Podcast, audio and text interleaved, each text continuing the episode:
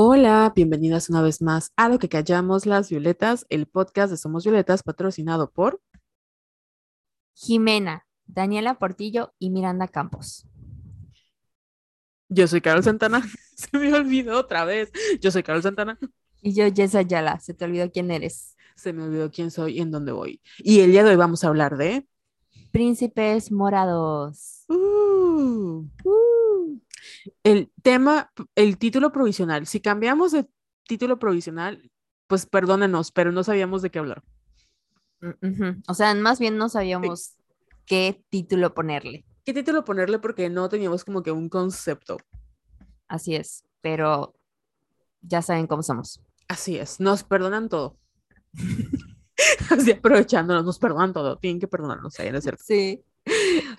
Ay, pero antes del, del tema central hay muchas cosas que han pasado. Ay, ¿por dónde, por dónde empezar? ¿Por dónde empezar? Esa es la cuestión. Em, Podemos empezar con el poderosísimo post que hiciste hoy. Ay, ¿sabes qué? Qué oso. Yo estoy tan ansiosa molestando a Carol, interrumpiéndolas en sus juntas. Así de, Carol, está bien esto, Carol, porque resulta que resalta que. Ay, ¿dónde está la pinche captura del, del posteo? Te la mandé. Eh, A ver, la sí me estoy la mandaste. buscando, la estoy- la estoy buscando.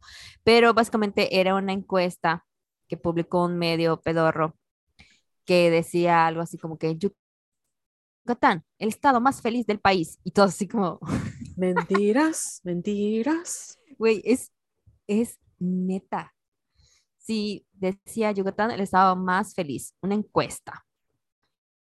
Y yo, yo le dije a Carol, eh, um, güey, se antoja hacer un post, pero que diga así como que las cosas más culeras de Yucatán, ¿no? O sea, la realidad del estado, porque ya ven que dicen que, por ejemplo, Mérida es la ciudad blanca, que en Yucatán es el estado más seguro del país, que no pasa nada. Una cosa es que no pase.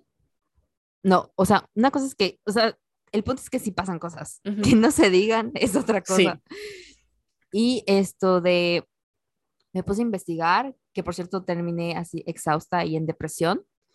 Una de las pocas buenas noticias es que ya no somos el top en el, en, ¿cómo se llama? Como el estado con, no, a- además del alcoholismo, de ya no somos el estado con más suicidios. Ujú. Ya del número uno pasamos al número tres. ¿En qué momento sucedió? No lo sé, pero qué bueno.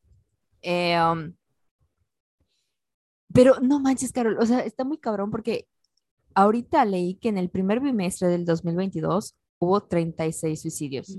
Ahorita mames. estamos 3 de abril, no sé cuál es la, la, la cifra oficial, Ujú. porque igual, obviamente, no es como que hice una súper investigación así, guau, porque estaba yo trabajando, pero no, o sea, tú pensarías que lo googleas y te saldrían como que las cifras, ¿no? Más relevantes en lo que va del año, ya sea a través de periódicos o lo que tú quieras, pero no, güey, no hay. Entonces, eso es otra cosa que me llamó la atención. O sea, si alguien quiere Ujú. hacer una investigación para su escuela, una investigación así per se, ¿dónde encuentro esos datos? O sea, ¿quién me los puede proporcionar? Ya No sabes. manches, sí.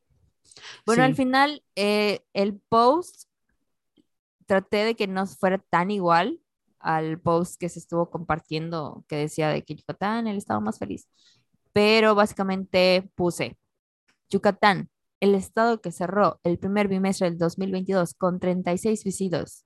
Yucatán, el estado en el que no encuentras un pinche empleo, no puse pinche empleo, nada más estoy diciendo ahorita pinche empleo, con salario digno y prestaciones de ley. Yucatán, el estado sin acceso a vivienda digna gracias a la burbuja inmobiliaria. Porque aquí como tenemos muchas playitas, hay como millones de agencias vendiendo lotes de inversión. Sí. Entonces, así de, consigue tu lote de inversión a 20 minutos de la playa, que no sé qué, o sea, tremenda estafa. Si les interesa sobre la burbuja inmobiliaria, pueden buscar a Carla Escoffier en Twitter, ella está dedicada a este tema. Eh, y luego dice, Yucatán, el estado en el que de 2008 a la fecha se han reportado 79 feminicidios, 6.696 denuncias por delitos sexuales, 15.904 por violencia intrafamiliar y 63.919 llamadas de emergencia por violencia hacia la mujer. Y esos datos los tiene Yucatán Feminicida, que no Carol, o sea, tienen una súper investigación, pero así, tienen una base de datos increíble. Entonces pueden allí poner en su buscador de confianza Yucatán Feminicida. Y allá van a buscar, o sea, entran a la página y tienen así, hicieron un documental, tienen su base de datos, tienen investigaciones así súper, súper, súper profundas e interesantes, y allá tienen todo, todo, todo lo que tenga que ver con violencia hacia la mujer en Yucatán. Pensé que se iba a ser más viral, tenía mucho miedo, pero como siempre nos pasa de que este post va a ser súper viral y nos va a llevar odio, corte A, no pasa nada. Y en los que de plano decimos X, ¿no? Es un meme pendejo, o sea, nos llegan amenazas de muerte. Es muy raro cómo funciona el Internet. Y pues ya.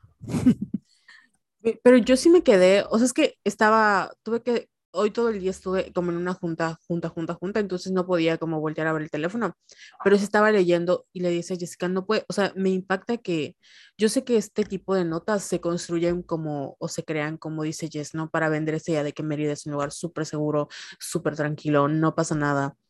Y no estoy diciendo que no vivamos con una calidad de vida como por arriba de las grandes ciudades donde hay entre comillas, inseguridad en las calles cada cinco minutos, porque acá creo que la inseguridad viene como dentro de nuestras casas, pero no es, no es un lugar feliz, o sea, no vivimos con un calor de la verga y aunque no lo parezca, ese calor afecta nuestro ritmo de trabajo, porque a las 3, 4 de la tarde nuestro cerebro ya no da, o sea, de verdad, el calor te apendeja.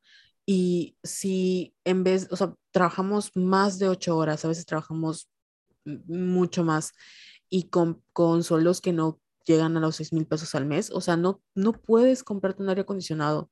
Y no es un lujo, güey, es una necesidad porque nuestra, nuestra sensación térmica rebasa los 50 grados. Entonces tienes que trabajar con un calor de la verga, ganándolo poquito. No te puedes comprar un aire.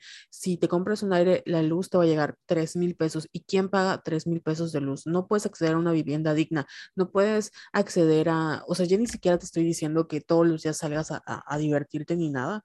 O sea, no puedes acceder un fin de semana y decir, pues voy a, no sé, a tener, a tomarme una, dos como la gente, ¿no? Porque hace tanto calor que literal nada te quita. O sea, nada te quita la sed no puedes hacer nada de eso porque ni tomarte un día libre, ni siquiera esos 20 minutos que estás en la playa, no lo puedes hacer porque no tienes el transporte, porque el sistema de transporte es deficiente, porque, o sea, no puedes hacer nada de eso. Y somos felices, o sea, no, no lo somos.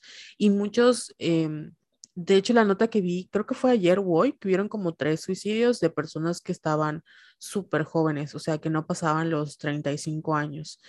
Y, te hace cuestionar qué, qué es lo que ellos no vieron en su futuro y qué es lo que vivían en su realidad que les hizo pensar que no había otra salida. Porque obviamente esta no es una situación de ahorita, es una situación de años. Desde que yo empecé a trabajar hace como, ¿qué te diré? Pues, ya, tiene, ya tiene un montón amistades. Pero pon tu 2015, 2016, o sea, los sueldos en agencias siguen siendo lo mismo. Y si le aumentas la inflación, o sea, no te alcanza para nada y la pandemia ha, ha complicado más este ritmo de trabajo porque eh, como necesitan ver, o sea, necesitan ver que te están explotando, te obligan a ir a las oficinas, aunque no tendrías por qué ir, y te obligan a estar ahí, a, moverte, a gastar en camión, está, está de la verga. Entonces, sí entiendo de dónde vienen estas notas como para decir, vente a Mérida, pero no es un paraíso, es un paraíso para la gente gringa que viene y que tiene dinero, pero no es un paraíso para la gente yucateca ni ni que vive, nace aquí, que no tiene acceso a estas cosas. Sí, y sabes que retomando el tema del calor, está, está muy cabrón. O sea, es que no, no hay manera de explicarles a las personas que nos están escuchando porque llegamos como a 40, creo que la semana pasada llegamos a 42 grados, pero la sensación térmica era de 56. Entonces, aún con aire acondicionado, no él esa madre. O sea, está muy cabrón. Y hoy, por ejemplo, tuve una junta con unas clientas que decían que son de Ciudad de México, que estaban a 27 grados y que se estaban asando. Y yo así de, nosotros a 27 grados nos estamos muriendo de frío. Sí. Y también me desespera cómo romantizan el calor. O sea, es que siento que me da, sí, me dan ganas de llorar, de verdad, Ujú. porque les juro que ni con aire acondicionado, ni teniendo dos abanicos, o sea, no, es que no se puede.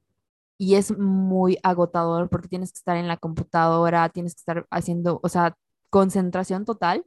Y el calor es algo que al menos a mí me impide trabajar como Sí. debería de hacerlo. Imagínense, no lo sé, eh, a las cajeras de una tienda, eh, a los albañiles, o sea, esa gente que tiene que estar trabajando sin aire acondicionado, parados más de ocho horas al día, que implica trabajo físico, o sea, son como que muchas cosas que dices, güey, esto no, no está bien. Y es parte de que igual en la ciudad no hay árboles. No hay árboles. Ujú. Y, ¿qué les digo? O sea, es un tema así como que es súper, súper fuerte y delicado. Y pueden decir, ay, qué mamonas, el calor, que no sé qué, qué rico, qué, qué. Y ese era mi punto, que, que como que la gente de afuera, como creen que estamos así con nuestro coco y vamos todos los fines de, de semana a la playa a refrescarnos. O sea, güey, y no, no es así. O sea, no es real, eso no es real. No sé si lo, lo hablamos en el episodio pasado, cuando vino Gina, de este video de esta chica que era una gringa que vino a, a Mérida, ¿no? Y te decía, es que, No este, de las ventajas de Mérida es que la mano de obra es súper barata, ¿no? Y las desventajas es que son súper flojos. Y no sé si en su momento, no, no me acuerdo si en su momento lo platicamos, pero algo que menciona Jess es que las personas que se dedican a trabajos como, o sea, que tienen que hacer trabajos manuales, como los que arreglan las calles, los basureros, bla, bla, bla, ganan súper poquito, güey. O sea, lo, lo el salario mínimo que han de ser tres mil pesos y tienen que hacerlo debajo del sol. Y de verdad no dimensionan lo que es trabajar, moverse en coche, en el sol, en el periférico, que ya está igual de la verga. O sea, Sí. parece nada, pero el calor es, nos mata. O sea, yo si salgo de trabajar pronto a las 3 4, o sea, no es que salga de trabajar, pero voy a mi casa em, como a las 3 4 a continuar trabajando, llego y si no tengo cuidado y me duermo, ya fui, porque me levanto como hasta las 10 de la noche de lo, te da el golpe de calor.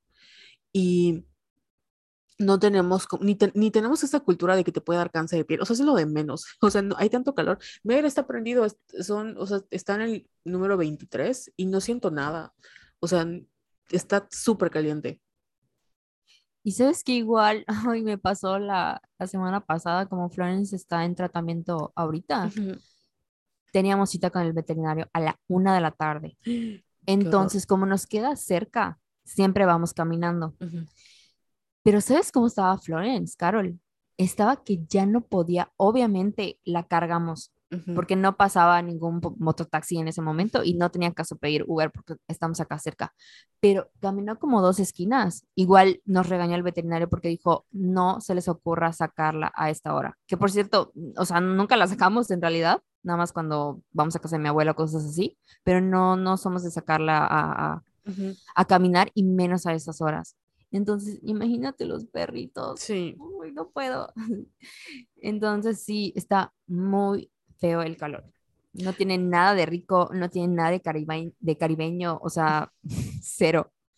porque no, o sea, l- la, nuestra ciudad no está pensada para personas que vivan en calor, porque igual, güey, o sea, como tú dices, podría parecer que nosotros vivimos, o, o esta tipa que dice, no, es que son muy flojos o el estilo de vida es muy relajado. O sea, nos vestimos en short porque hace calor y vamos en chanclas porque hace calor. O sea, no podemos andar con, o al menos yo ya no puedo andar con mi pantalón. No, no puedo, me, me aso, me muero. Pero no, e- o sea, es parte del estilo de vida que acá y, y créeme que el estilo de vida del trabajador no está pensado para lidiar con el calor y ya es algo que nos está pesando y, lo, y nos va a pesar más porque ahorita que estamos regresando como la nueva normalidad, pues ya mucha gente se da cuenta de que, güey, no, prefiero estar en mi casa, eh, un trabajando, no sé, un trabajo remoto en donde si bien me pagan lo mismo o igual es poco, pero no tengo que salir de mi casa y no tengo que lidiar con el sol, porque li- salir y caminar bajo el sol es un martirio. Sí, y con el transporte que es horrible. O Sí. sea, los camiones van llenísimos, hay muy pocas unidades, tienes que esperar hasta 20, 25 minutos para que lleguen. O sea, es todo, es todo un calvario. Y luego te pones a analizarlo y dices, güey, sueldos bajos, más un vergo de calor. La gente no está feliz, la gente no está bien emocionalmente. No, O sea, por eso hay tanto suicidio. Sí. O sea, son demasiados factores. O o se suicidan o se empedan. O sea, no lo estoy justificando, Sí. pero cuando te pones a pensar, ya dices, güey, es que por eso la gente en Yucatán está así. Ujú. O sea, Sí, no, no, no hay salida, no, no, no, no hay salida, no hay. Te pierdes y de verdad el problema del alcoholismo es, o sea, es tan normalizado que no pensamos que es un problema. O sea, pensamos que el alcoholismo es un problema cuando acabas en el anexo, ya sabes. O sea, de que es alcohólico y no sé, tipo lo que callamos las mujeres, de que, y no. O sea, yo tengo amigos que eran, no sabían que eran alcohólicos. Y en su momento llegamos a hablar de que, oye, ya eso es un problema, porque si vas todos los días y te empedas todos los días, todo, o sea, no te puedes empedar todos los días, o sea, no está bien ya sabes, no, no, no es algo normal, pero lo normalizamos porque es la manera de liberar el estrés. Como tengo un chingo de trabajo, todos los días me empedo y acabo hasta la verga y no pasa nada porque es mi manera de liberar el estrés. Y el día siguiente ni siquiera me llego a mi casa, ni siquiera me baño ni nada y hago lo mismo. O sea, no es normal. Es- Está, o sea, una cosa es vivir como que tu vida es súper al máximo y otra muy diferente es como que tomar para perderte porque no soportas tu trabajo y no soportas tu vida. No es normal. Ah, Sí, está muy feo. Y hablando de estos temas, me encontré con un hilo muy bueno que dice, en Yucatán no se, no se hace nada acerca de la epidemia de suicidios porque tanto en la política como en la psicología académica del Estado saben perfectamente que es un problema con raíces en desigualdad e injusticia económicas y socioculturales. No les conviene sacar eso a la luz. Por eso en espacios académicos yucatecos se privilegia la neuropsicología y la psicología positiva. Si los problemas se adjudican 100%, 100% al cerebro y si el cambio está en uno mismo, entre comillas, no hay que modificar las injusticias que llevan a nuestra po- población al límite. Por eso los pocos programas sociales que se centran en, en fomentar la, la autoestima o crear recursos internos de protección. Si actúan bajo la idea de que la depresión es un problema del individuo, no tiene que modificarse nada y luego fingen sorpresa de que la epidemia siga. Ya van cinco suicidios en 24 horas. Yucatán es un estado en el que la neurodivergencia es un tabú, el suicidio una epidemia y la salud mental un discurso que se usa como epitafio cada vez que perdemos otra vida y se vuelve a ignorar al día siguiente. Y también había un medio de comunicación, ay, quiero decir el pinche nombre, pero no me acuerdo, ahorita lo voy a buscar, que puso, o sea, la manera en la que los medios de comunicación de aquí tratan a los feminicidios, así de salió por la puerta de atrás. O sea, con esas expresiones, güey, sin cero empatía, sin cero conocimiento del tema, está de la chingada. Y luego te pones a leer los comentarios y dices, verga, estamos muy mal, estamos muy mal, muy mal, la sociedad yucateca. ¿Dónde está? No estoy buscando. Salió por la puerta, por la puerta falsa. O sea, ¿cómo te atreves a dar una noticia tan sensible como un suicidio diciendo que salió por la puerta falsa? Es que no nos lo tomamos en serio, o sea, de verdad no es... Yo, enti- yo entiendo la parte de la cultura, yo entiendo tomarlo todos como con humor, pero oye, es un problema estructural lo que, como platicabas, o sea, ya es un problema de que yo no sé porque nunca me ha tocado vivir, o sea, yo en lo personal, pero he visto por fuera el proceso de ir con un psicólogo en el IMSS y al psiquiátrico, este, y es un calvario gratuito, es un pedo, Para no, empezar, perdón por interrumpirte, Sí, pero sí. ni siquiera hay psicólogos en el IMSS, solo hay psiquiatras. Para empezar. Verga, con ahí ya empezamos todo mal. O sea, es, es un calvario. Una persona que no tiene acceso, que no, que no tiene para comprar o no tiene para comer bien y que no puede preocuparse por, no sé, decir, bueno, no importa, renuncio y X, como que dejo mi trabajo por uno mejor. O sea, no tiene ese- esa posibilidad. ¿Cómo le exiges que vaya al psicólogo? O sea, ¿cómo le dices, ve a terapia, güey? No puedes, porque a lo mejor ella quiere, pero no le alcanza. Y luego, si tiene un problema que va más allá de la terapia y tiene que ir al psiquiátrico, o sea, e- esa es otra consulta y las medicinas es otra cosa. Y le metemos esta idea porque también, o sea, todos hemos pecado de esto de que, güey, échale ganas, porque no es porque lo hagamos de mala onda, sino porque no nos queda de otra. O sea, literalmente yo creo que todos hemos estado en esa situación de que me encantaría poder, no sé, pagarme X cosa, pero no puedo. Entonces, ni modo, me tengo que aguantar y tengo que poner en práctica todo lo que he aprendido en mis años de terapia o de andar zen porque no me alcanza para más, pero pues no quiere decir que mi situación de vida sea igual a que la de otra persona, porque a lo mejor yo puedo, no sé, ignorar mis problemas con la comida y hay gente que no pueda ignorar sus problemas y acabe en alcoholismo, acabe en el suicidio, o sea, ya sabes, o sea, no, es muy complejo y no lo hablamos porque, pues porque no es bonito y no es como para hacerlo campaña y no, o sea, preferimos decir, vengan a Yucatán, el mejor lugar para vivir, güey, ¿para quién? Para los gringos, para la gente que se afuera, para la gente que tiene un trabajo fuera, para nosotros no. Para Memo Ochoa que se estuvo paseando toda la semana. ¿Quién es Memo Ochoa? ¿Qué? Ah, ya, ya, me acordé. Eh, ya, ya. Sí, ya, ya, ya sé, ese. ¿Qué? Y yo, ¿quién es? Ya, ya, ya, el, el, ay, este güey, el portero, el André. Estuvo acá Ochoa. Oh my God. Sí, estuvo acá y fue a Progreso y ya sabes, estaba paseando en el centro, en Paseo Monte. Igual, ¿sabes quién vino? Entonces, obviamente, Yucatán, ¿quién? Eva Longoria grabó un comercial acá. Ah, sí, es que es eso, o sea, vienen porque Yucatán está precioso. Y sí, güey, sí está precioso, el centro de Mérida está precioso, toda la zona de la catedral está hermosa, pero no mames, o sea, está de la verga para vivir, perdón. Sí, y luego la gente, o sea, tú ves como, bueno, he, he tenido esa conversación con gente de que no manches, es que en el norte, güey, hay tiendas que no hay ni, o sea, tiendas así súper de lujo. Yo sí, pero ¿quién tiene acceso a esas tiendas? O sea, la gente normal no va a comprar esas tiendas. Exacto. O sea, para que, sí, sí. Ya les digo, ya les decimos. ¿Qué les decimos? Miren, cuando nosotras tengamos acceso a ese medio adquisitivo, no se preocupen, les vamos a dar los insights de la sociedad yucateca. Sí, totalmente. Pero bueno.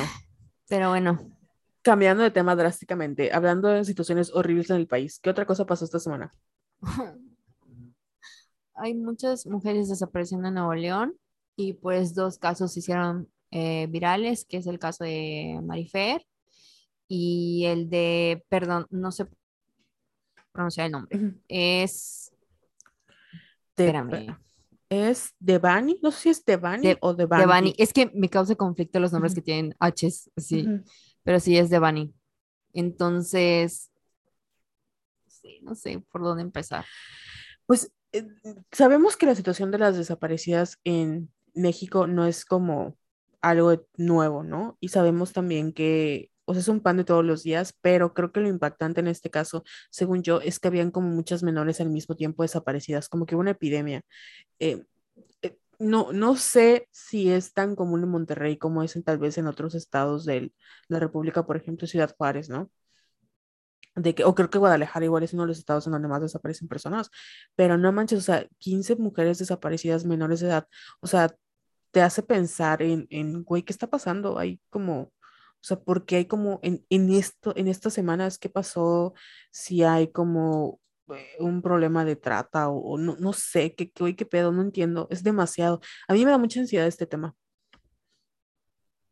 A mí también, porque cada vez que pasan este tipo de cosas, yo me pongo a pensar, o sea, me da mucha ansiedad, porque ni, ni, siquiera estamos allá, ya sabes, o sea, nosotras que supuestamente en media podemos salir hasta las 5 de la mañana y no nos va a pasar nada, que no sabemos, o sea, y no lo quiero averiguar.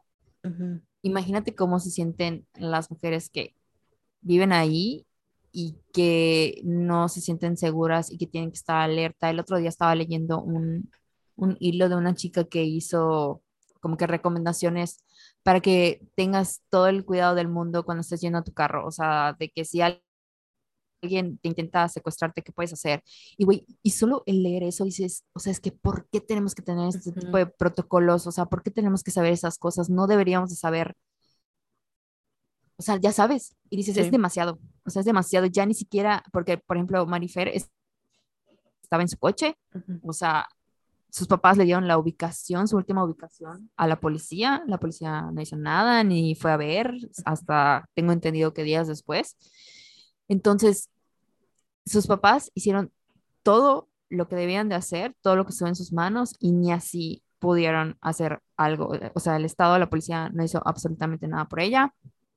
Y al final apareció muerta. Entonces dices, ¿quién me ayuda? O sea, ¿quién me ayuda? ¿Quién nos cuida? Mm, o sea, ya sabes, es, es una frustración horrible. Y ahorita el caso de Devani que no aparece, eh, um, güey, es que, que, es que ya, o sea, nosotras como creadoras de este contenido y de contenido con perspectiva de género y feminista, siento que ya no tenemos palabras, bueno, al menos yo, porque ¿qué les digo? ¿Qué les digo a las que nos están escuchando en Monterrey? Porque, por ejemplo, de ahí son las, las de Patria, ¿no? O sea, ¿qué, yo, ¿qué les digo a ellas?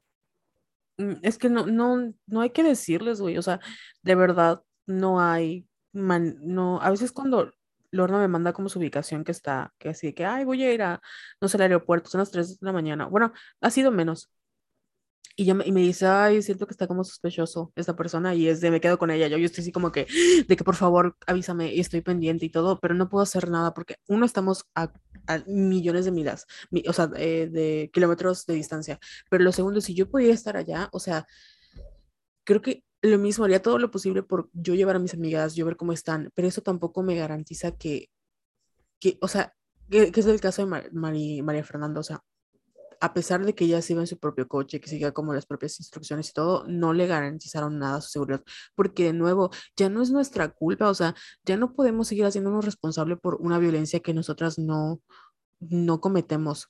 O sea, nosotras no somos responsables de lo que nos suceda cuando otras personas lo cometen. Y yo creo que ya ni siquiera el gobierno está como en esa posición de decir, cuídense. No, güey, empieza a ver qué vas a hacer, o sea, de verdad, haz un programa, años tiene este, este pedo, empieza a educar a los niños desde que son jóvenes, empieza a ver cómo vas a, crear estas, eh, como sea, protocolos de emergencia, o sea, empieza a ver qué vas a hacer, güey, porque ya no es sostenible, o sea, no sé, no sé qué esperas que pase, o sea, yo ya cada vez que pasa un caso más horrible digo, esto va a cambiar, no, güey, no cambia, ya no sé qué tenemos que hacer para decir, tenemos un problema, es una epidemia, los feminicidios y las desapariciones en México, y, y no sé qué más hacer, o sea, yo no, a mí me rebasa este tema, no sé qué más hacer, no sé qué más decir, no estoy calificada, Em, no sé nada. Y creo que hay gente más inteligente que yo que tiene muchas respuestas, que ha dado muchas soluciones, pero el pinche gobierno que debería hacer su trabajo, porque para eso están, güey. O sea, les estamos pagando, les estamos pagando, viven de nosotras, no hacen nada. Y es su responsabilidad. Y sí, yo espero que el gobierno resuelva todos mis problemas porque le estoy pagando, para eso están. Y si no sirven con permiso, contrato a otra persona, porque es lo mismo. O sea, si, quiere, si quieres ver al país como una empresa, lo que tú quieras, que no debería ser porque no debería ver esta parte de la privatización. Si hay un elemento que no te funciona, güey, lo, lo corres, perdón, y ya, o sea, no mames, Samuel García y Mariana Rodríguez hacen su campaña súper padre de cómo ella es la mujer millennial y, y, y está cambiando todo. Güey, ¿dónde está? Yo sé que no es su responsabilidad de Mariana Rodríguez, yo sé que eh, recae en, en Samuel y sé que también está limitado a muchas cosas, pero ¿qué están haciendo? O sea, ¿qué están haciendo de verdad? Nada, me cagan los dos. ¿Y sabes quién me caga más? La Fiscalía de Nuevo León, porque sacó un comunicado muy de la verga y lo, o sea, básicamente le echaron la culpa a María Fernanda y dijeron que sus papás están mintiendo porque no hicieron nada. Cuando los papás dijeron, güey, nosotros les dimos la pinche ubicación y ni siquiera fueron a ver al lugar en el que les dijimos que posiblemente ella esté ahí, o sea, les valió madres.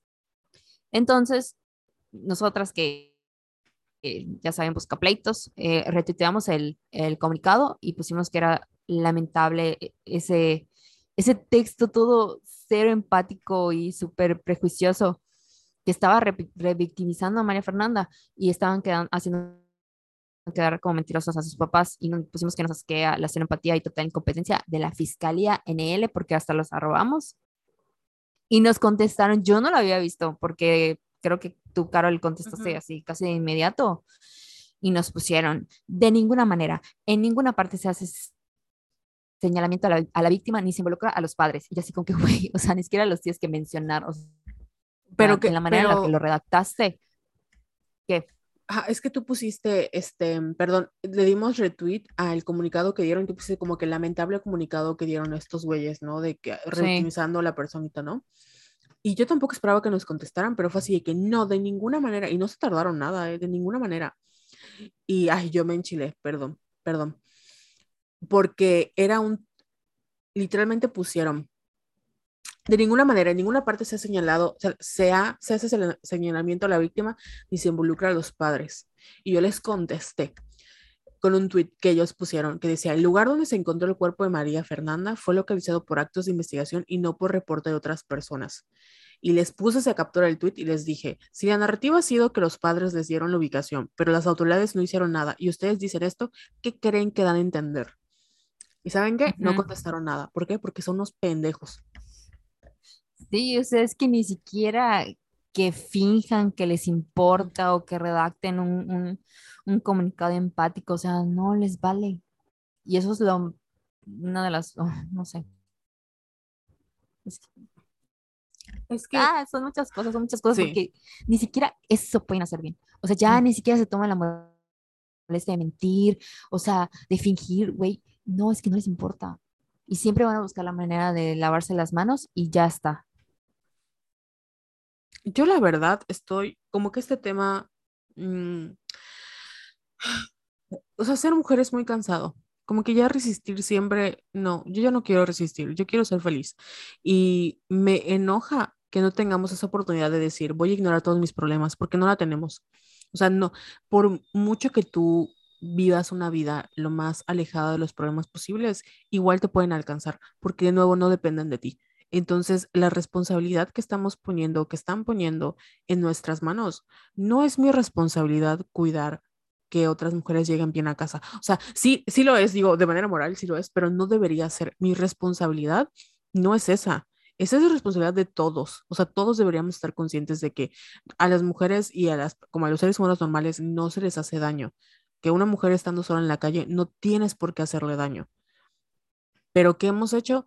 como sociedad, como gobierno, como todo, hemos dicho, ah, la puedes matar y no va a pasar nada. ¿Quién la va a reclamar? O sea, sí están sus papás allá reclamando y están allá llorando, pero ah, no va a pasar nada. ¿Por qué? Porque te meto a la cárcel, luego te saco, porque pues al final ella tuvo la culpa. O sea, si le haces algo honestamente, pues fue, le hiciste un favor, ¿eh? Porque parecía que lo estaba ahí pidiendo.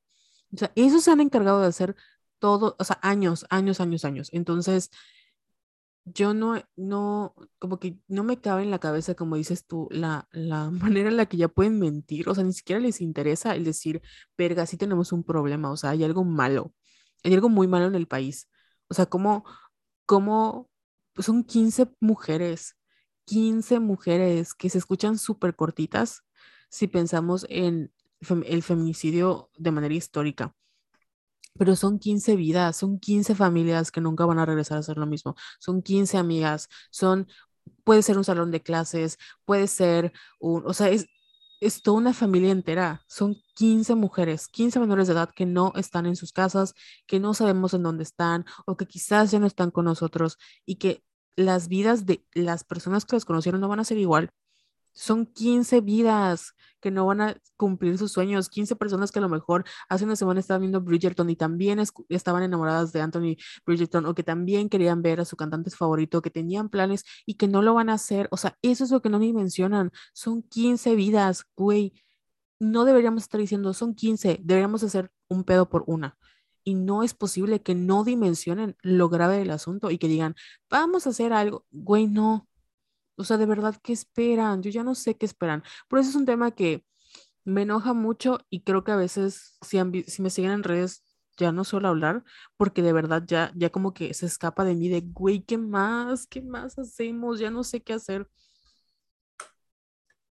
Igual estoy harta, o sea, además de el Estado, que es inútil, eh, la sociedad, porque cada vez que hay un feminicidio es la misma conversación, la misma conversación de que, ¿qué hacía esta niña a las 3 de la mañana sola? Güey, que te valga verga.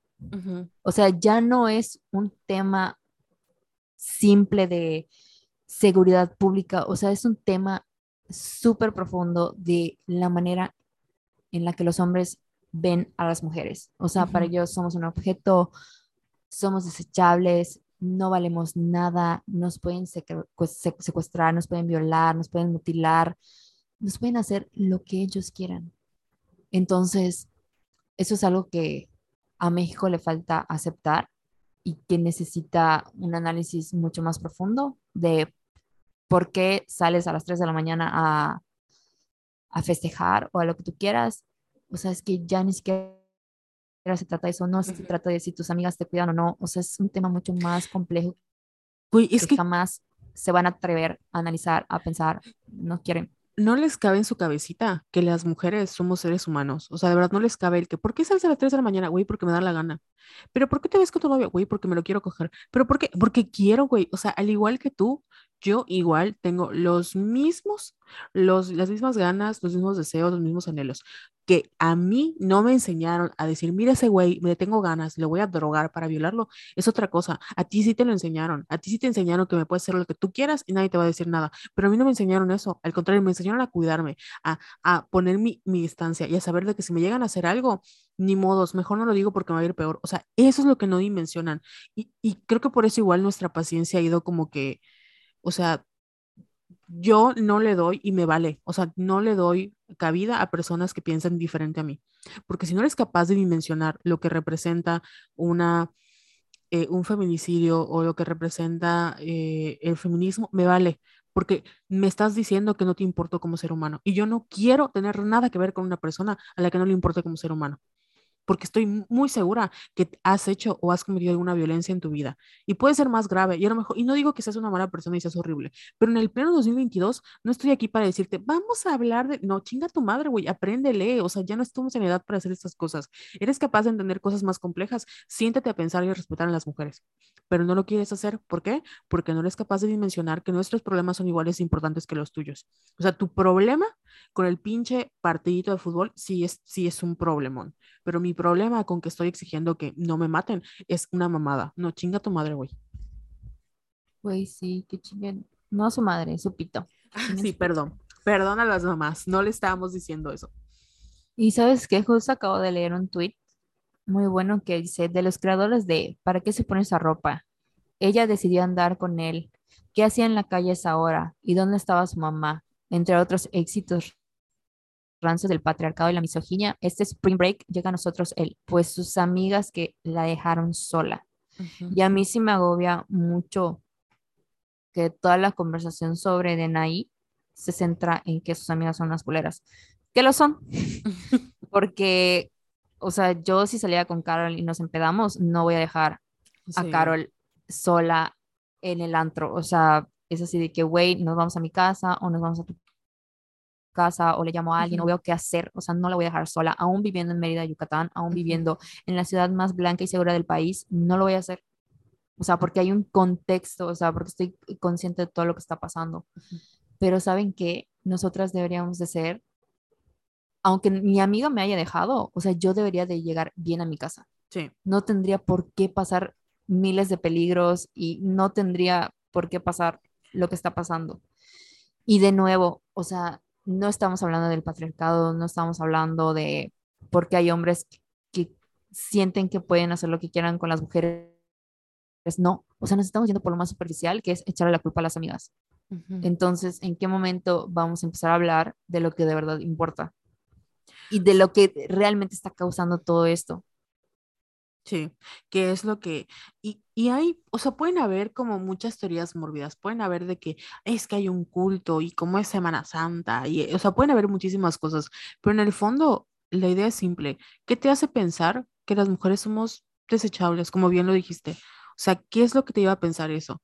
Son muchas, muchas formas, de manera cultural, de manera, lo que tú quieras, pero, güey, ya no estamos para decir, me pregunto por qué las mujeres son maltratadas en México. No, güey, somos maltratadas, ¿qué vas a hacer para cambiar? Porque ya, ya me sobresale. Ahora, como siempre decimos, no vas a hacer nada, pues no estorbes y no te molestes cuando te quemen tu puertecita en el Palacio de Gobierno. ¿Por qué? Porque no estás haciendo nada, güey. Sí. O sea, no estás haciendo nada. Entonces, si tú no vas a hacer nada y va, nada más vas a estorbar, no te molestes cuando te hagan un lado, no te molestes cuando, este, las personas empiezan a saltar la autoridad, no te molestes cuando, no te molestes porque no estás haciendo nada. Y, o sea, con lo de las amigas, yo igual pensé y dije, güey, no mames, pero también si vemos la edad, yo creo que las, al final no puedo, o sea, para mí siguen siendo como son niñas de menos de 18 años, tal vez no dimensionaron. Y no estoy diciendo que es como una justificación, pero al final son adolescentes, no tendrían por qué estar pensando en estas cosas. O sea, lo, lo hicieron como de, de, pues habrán dicho, no, pues quédate, pues allá tú, eh, lo que tú quieras, ¿no? Pero no dimensionan, porque no tendrían por qué dimensionar estas cosas. Lamentablemente, a nosotras que nos ha tocado vivir en este México y que llevamos, este, pues años tratando de protegernos de todo tipo de cosas, sabemos que esas cosas no, no, aunque queramos, no se pueden. No. Llegamos todas juntas, nos vamos todas juntas. ¿Conociste a un güey? No, amiga. Yo al menos con mis amigas nunca he tenido ese problema porque ellas saben que no me gusta salir, pero sí, y, y aunque salgan con él, les mandan la ubicación y todo, ¿no? Pero siempre ha sido de no. O sea, todas juntas llegamos, todas juntas nos vamos. Eso de que, ay, me voy a ir con fulanito, amiga, lo siento, no, porque yo me estoy haciendo responsable de ti. Te quiero mucho, pero no mames. Sí, no te voy a dejar putear, amiga, lo siento, nos vamos juntas. Sí, o sea, es que de ver, o sea, al final es lo que te digo, o sea, de ver, las mujeres tenemos los mismos instintos que los hombres, güey, solo que a nosotros nos han enseñado, nunca nos han enseñado a ver a los hombres como objetos, o sea, son personas, y los güeyes no, nos ven como objetos, nos pueden hacer lo que tú quieras y al final ni nos van a respetar como tratarían a otro hombre. Así es. Y bueno, eso fue todo por hoy. Muchas gracias. ya, cansadas del tema.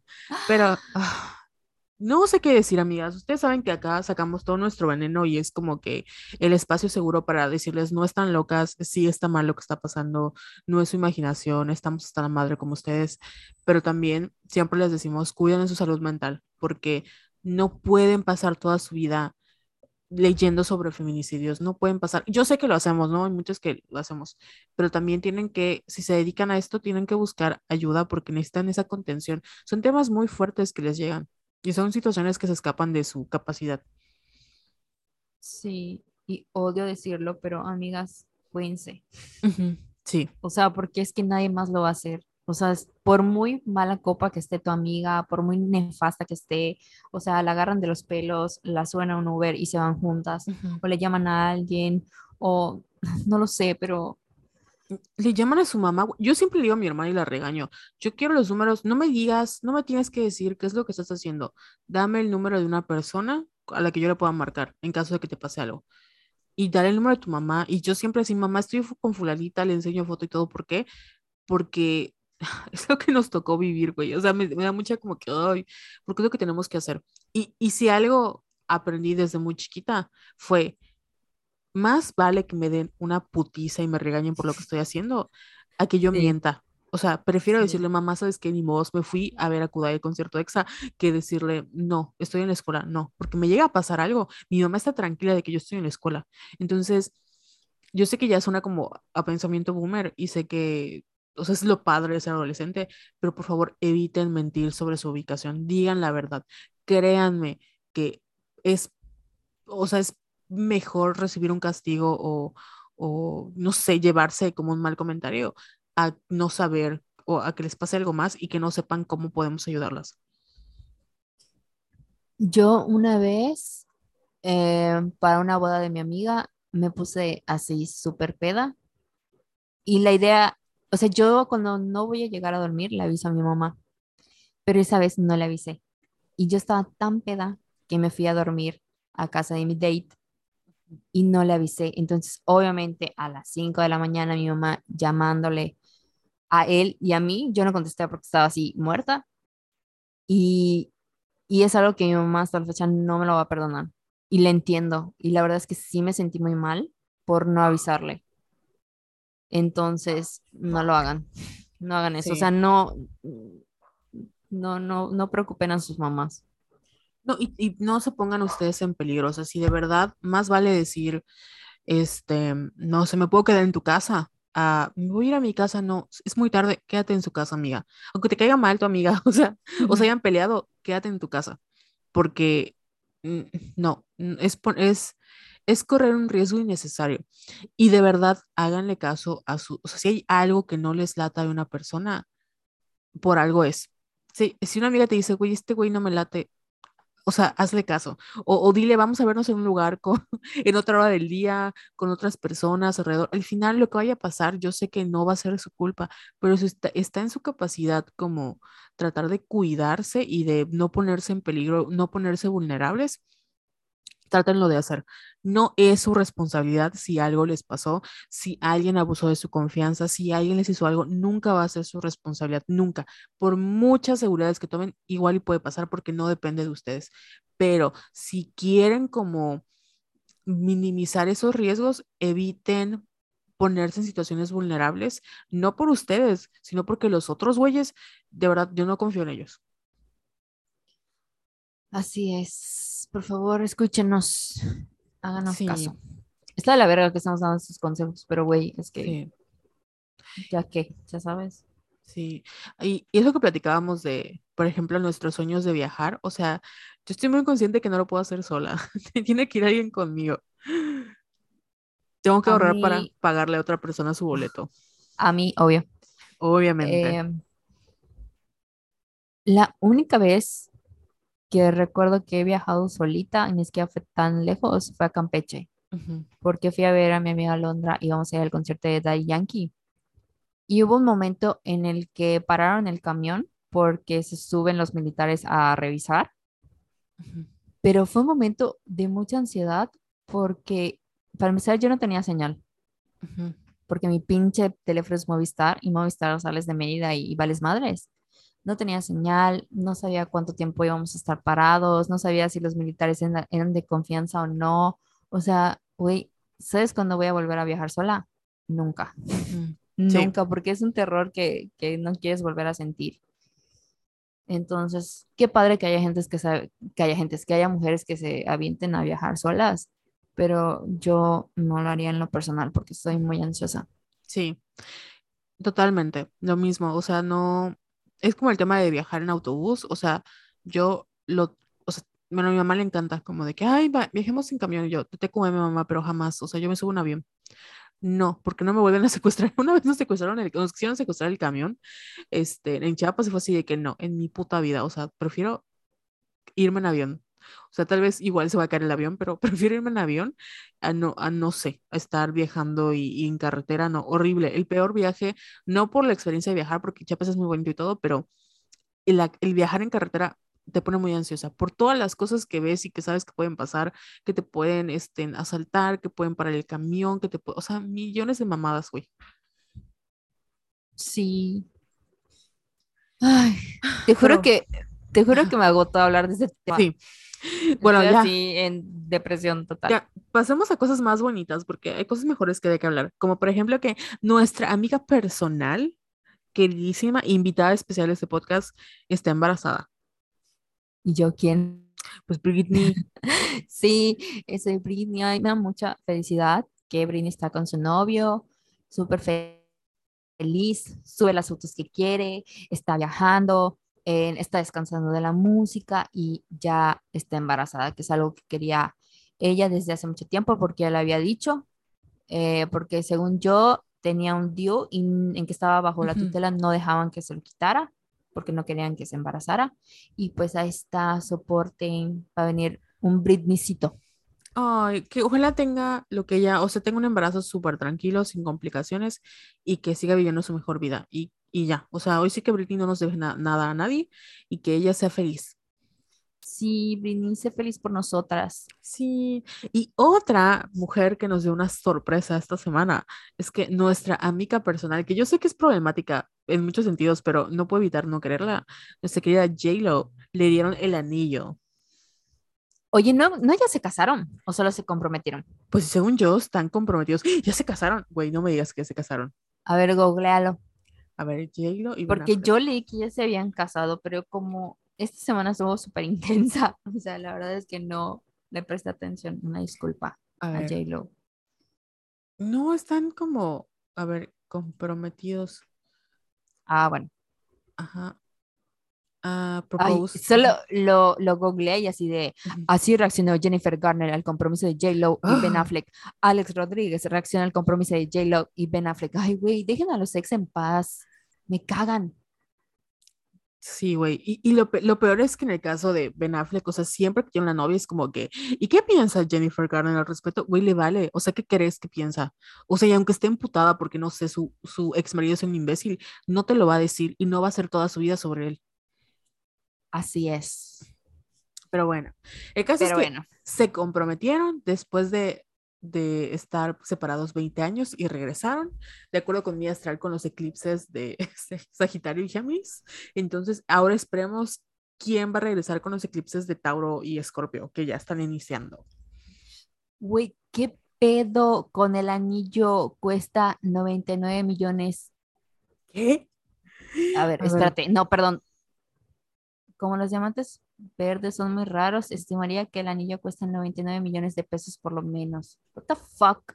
Ah, bueno, pero en dólares es como menos, ¿no? No sé Ajá, ajá, sí, por eso, pero es que yo no había terminado de leer y dije, "9 millones, ah, pero de pesos, pero. A Es ver, un corte esmeralda verde de 8.5 quilates, un tono muy raro de encontrar. Güey, está muy chingón el color. Sí. Parece Fíjate que, agua de progreso en sus mejores días. fíjate que ese tipo de anillos me gustan. O sea, como que corte así, Ah. princesa, obviamente. el- me gusta, me gusta. Ay, cómprame uno. Claro, con mucho gusto con mis 99 millones. Me falta un milloncito y te lo compro. Pero he visto unos que me gustan que son así como de circonia, que bañada en oro y digo, "Mm, se antojan. Así que te voy a comprar uno. Ahí te propongo un matrimonio también. Sí, hay una diseñadora mexicana que me gusta mucho que se llama Natalia, ay, no me acuerdo de su apellido, pero ya tengo guachados esos, esos anillos. Ahí, ahí te mando un enlace para que los cheques. Andrea, así me mandas como que casualmente de, ay, si alguien me pudiera regalar un anillo. Y, Lo Y yo. comparto en mis historias, así de, ay, este anillo está hermoso. así es. Y yo entro así de que, ay, qué casualidad.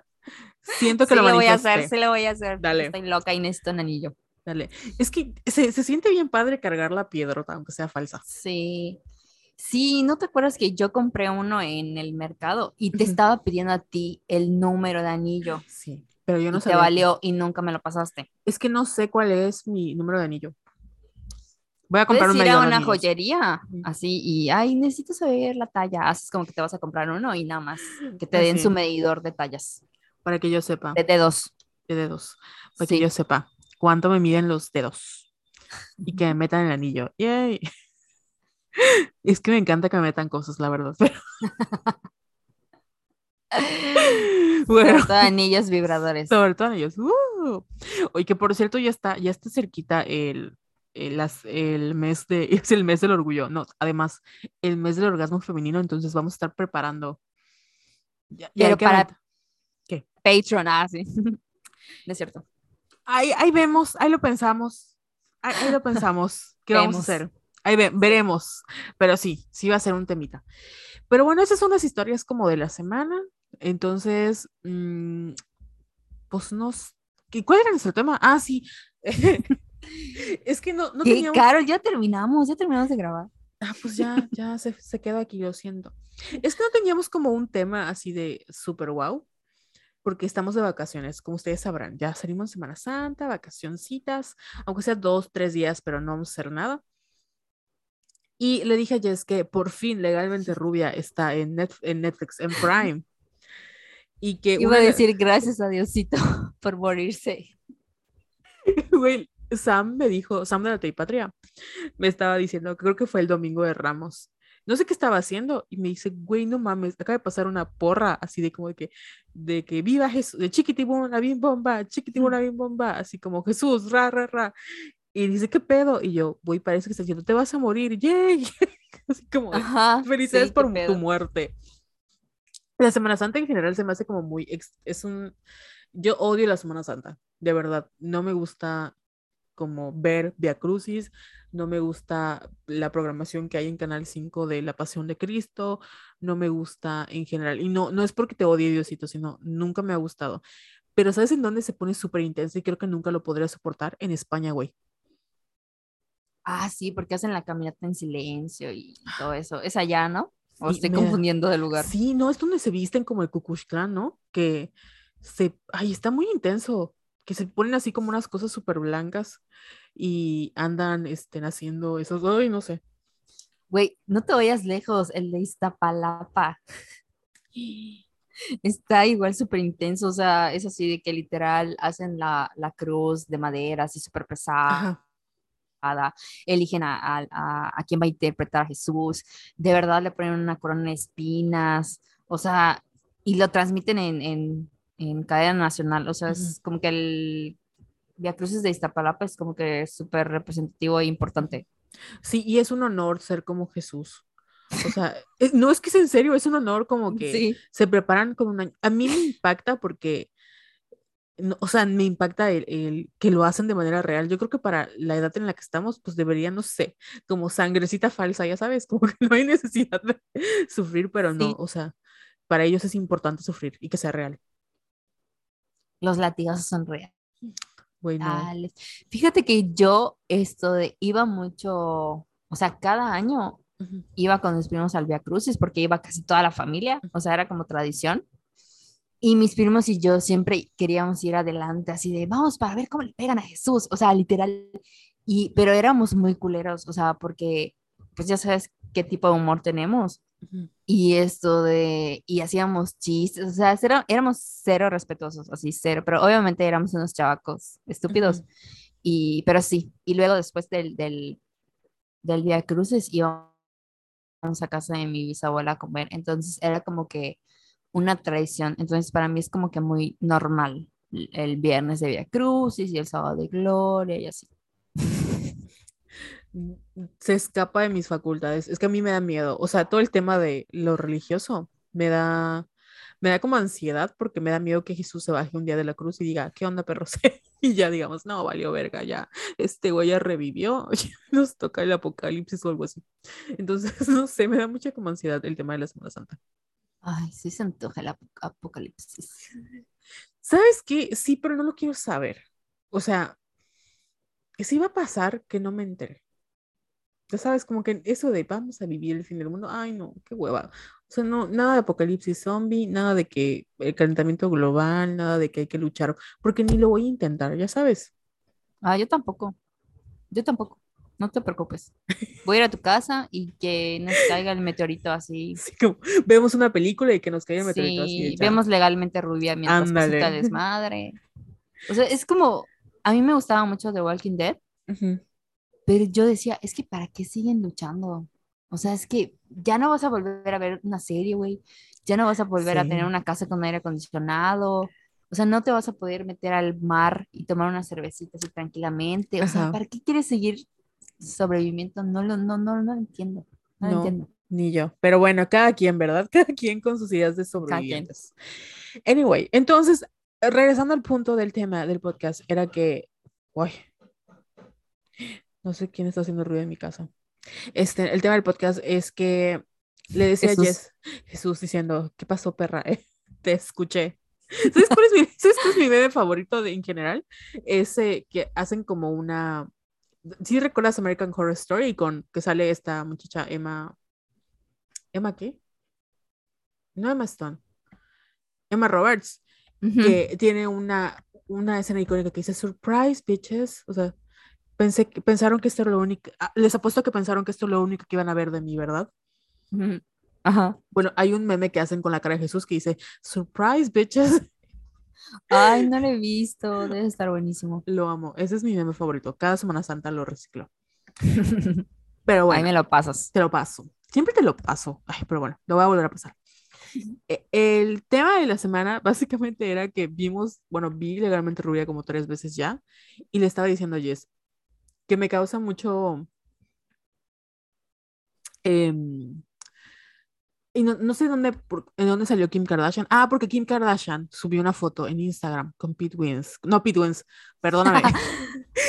con Pete Davidson. Y ya son como que oficiales, ¿no? Son Instagram oficiales. Y llevo años como, años, exageradamente, llevo meses siguiendo como ese discurso de que Pete y esta Kim andan y qué es lo que, o sea, qué es lo que ven mujeres como Kim Kardashian y Ariana Grande en hombres como Pete Davidson. Y no solo ellos, sino también esta mujer guapísima, este, Kate Beckinsale, que salió en Van Helsing, de que ¿qué, hacen esas mujeres súper exitosas, así como que súper guapas con este güey que es un marihuano, ¿no? Y, y una de las como teorías es de que tanto Kim como Ariana como Kate son mujeres que son tan ocupadas y tan exitosas que lo que menos quieren es como tener un güey que, que esté encima de ellas y que esté detrás de ellas y que esté así como que no sé, como esta idea de, de, de ah, y que este güey, al ser tan relajado, al ser, al crecer con mujeres y al, porque este, creo que creció con su mamá y con sus hermanas, o con su hermana, como que tiende mucho a, te voy a escuchar, te voy a apapachar, te voy a, o sea, realmente está ahí para escucharlas. No los conocemos, no sabemos su relación, pero está ahí para allá. Y le decía que en que estaba viendo esta foto y estos análisis y vi legalmente Rubí esta semana, realmente me di cuenta que el personaje de Emmet que sale en la serie, digo, en la, en la película, es un, o sea, no tiene como una participación tan grande en la película, más que decirle a él como, creo en ti, ¿no? Y como que darle desde su posición, darle un espacio para que él pueda ser ella, porque nunca la recrimina por ser rubia, nunca le dice que es una tonta, nunca se burla de lo que ella piensa, o sea, realmente nada más le dice como que, ok, si esto es lo que tú crees, te apoyo, ya sabes. Y eso es muy poderoso. Yo no me acuerdo de mucho ahorita de la película porque no la he vuelto a ver, pero mm, es, o sea, pregunta para ti. Eh, ¿la llegó a defender De, cuando el abogado mayor la inte- intentó seducir? Es que no me acuerdo. Yo sí, tu príncipe no, no, no, no, no. Lo, lo que pasa es que eh, ella le cuenta a él que va a renunciar, que va a renunciar porque pasó esto. No recuerdo si fue, si es un día después o es en la misma noche. Le dice que va a renunciar, que no es para ella. Y luego él, cuando tiene una reunión con, o sea, lo único que vemos es cuando tiene una reunión con la acusada y con la, con Vivian, que es la novia de Warner, le, Vivian como que se burla de, de él, ¿no? Y él le dice, no sabes de lo que estás hablando, ¿no? Ella dice, es que Callahan la acusó pero no vemos como una confrontación con él. Lo que sí vemos es que cuando llega el juicio, él le, como que la, porque un abogado estudiante no puede representar a una persona, entonces él se hace responsable de ella. Es lo único que vemos de él. Ah, ya, sí. Ay, Sí. lo quiero mucho. Oye, pero, perdón, volviendo a lo de Pete Wentz, Ujú. Pete, Pete Davidson. Davidson. Es que Pete Wentz es nuestro crush de, de- bueno, más bien el de Carol, de la adolescencia. Secundaria. Pero no sé por qué no me da esas vibras de, de ser un buen novio. No sé Sí. por qué. No, a mí no me gusta, ni me, o sea, no le encuentro nada atractivo a él. Creo que más bien es solo una persona que es súper chistosa y que estas mujeres han convivido con hombres que son como que súper tóxicos en ese sentido de que tienen una masculinidad muy tóxica y este güey como que le vale. Entonces, al ser muy relajado o al ser como que muy bromista, tal vez lo que, no digo que se van a casar con él, pero sí les sirve como tener este, como dicen, este rebound de estar con una persona que no, que no se tome a él mismo tan en serio. Mm, puede ser. Ahorita me estaba acordando del personaje de, ¿ya viste Bridesmaids? Sí. Del personaje que, del policía que quiere eh, salir con, con el personaje principal. Ay, se me fue su nombre. Que, Ah, sé que la actriz es Kristen Wiig, pero no sé cómo Ajá, es de el nombre del Kristen personaje. Ujú.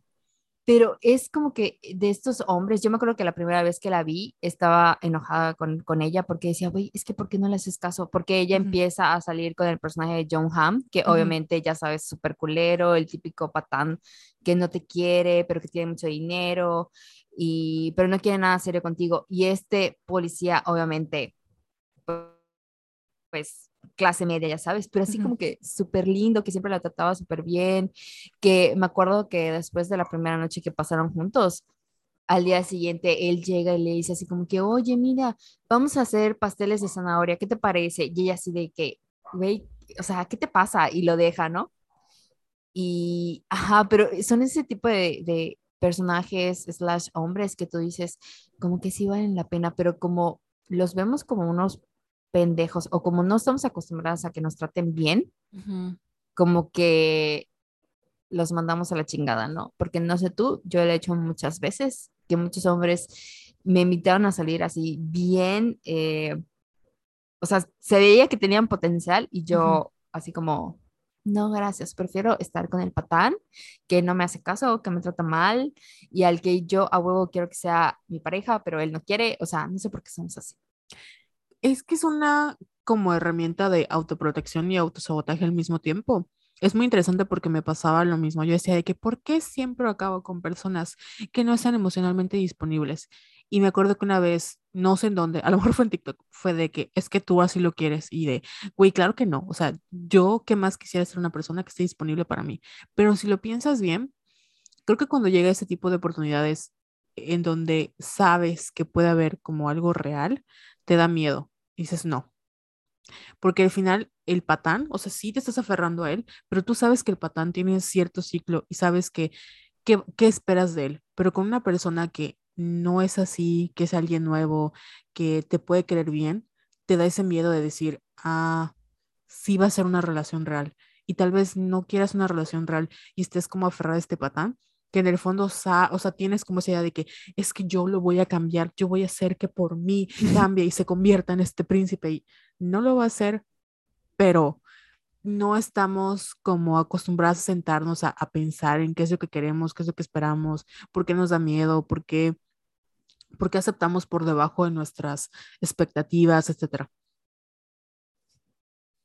Sí, igual ahorita se me acordó otro personaje que es como que más reciente, el de Ethan, de Euphoria, que obviamente todas ah, terminamos como que odiando a Kat, porque este Ethan fue como que muy, muy responsable desde el inicio en el que se empezaron a llevar como amigos y tú ves cómo él se va desenvolviendo y que de verdad, o sea, es un personaje que no es, no representa como que a la masculinidad tóxica, sino todo lo contrario. Y la manera en la que Kat esto, lo terminó fue como que, güey, qué pedo contigo, porque pues en teoría él es un buen hombre, ya sabes, pero obviamente Kat no lo quería y está bien, o sea, también está bien que no lo, que no lo haya querido, pero es de esos personajes que se me acuerdan ahorita que son como que todo lo contrario a la masculinidad tóxica. Sí, y, y creo que en ese caso, o sea, voy a hacer este paréntesis porque no creo que, no quiero que ningún güey use este podcast como ejemplo de que, ya ven, las mujeres no les hacen caso a los güeyes que las quieren ver, solo los pendejos. No, o sea, al final la parte del consenso es muy importante porque, como lo hemos dicho, o sea, a veces se antoja, ¿no? Se antoja cuando veo a un tóxico en pantalla, es como que mm, se me antoja en, teoría, ¿no? En la pantalla. Sí, Nate, por ejemplo. Ajá, como que se me antoja. No quiere decir que en la vida real yo voy a soportar eso y tampoco quiere decir que si yo acabo una situación tóxica es porque yo quise. O sea, hay muchas cosas complejas, pero creo que sí influye muchísimo. Estamos hablando también de estos güeyes que genuinamente son seres humanos decentes y no son estos güeyes que finquen ser buenas personas para obtener algo a cambio, porque es totalmente diferente estos fulanos que se hacen tus amigos con tal de como esperar el momento en el que estás más vulnerable para atacar y hacer su movida. No. O sea, estos güeyes desde el principio te dicen me gustas o en el caso de, por ejemplo, realmente viendo la película, él nunca le dijo, o sea, nunca fue así como que me gustas, fue hasta el final, al final, al final, al final, que en el epílogo, epílogo dicen, ay, por cierto, salieron, ¿no? Porque no estaba esa intención de que le estaba enamorando. Y en el caso de, de Ethan, o sea, sí se, sí se aborda el tema en la serie de que es un problema de Kate, o sea, que Kate siente que no merece algo bueno y que de alguna u otra manera, no estoy diciendo que esté bien o mal, pero de alguna u otra manera, estén sí hay como una correlación entre lo que a ella le parece, lo que le excita y la manera en la que ella se, ve a sí misma como que no se quiere lo suficiente, ¿no? Porque yo creo que Ethan podría hacer toda, como que este, este vikingo que ella fantasea, y aún así ella sentiría que no es suficiente para él haría todo lo posible por alejarlo. Sí, y ahorita que me estoy acordando de la escena de ruptura, la verdad es que Ethan lo, manejó muy bien. Y algo que, me, que creo que nos llamaba la atención de él o nos gustaba del personaje era que era muy empático y que sabía escuchar.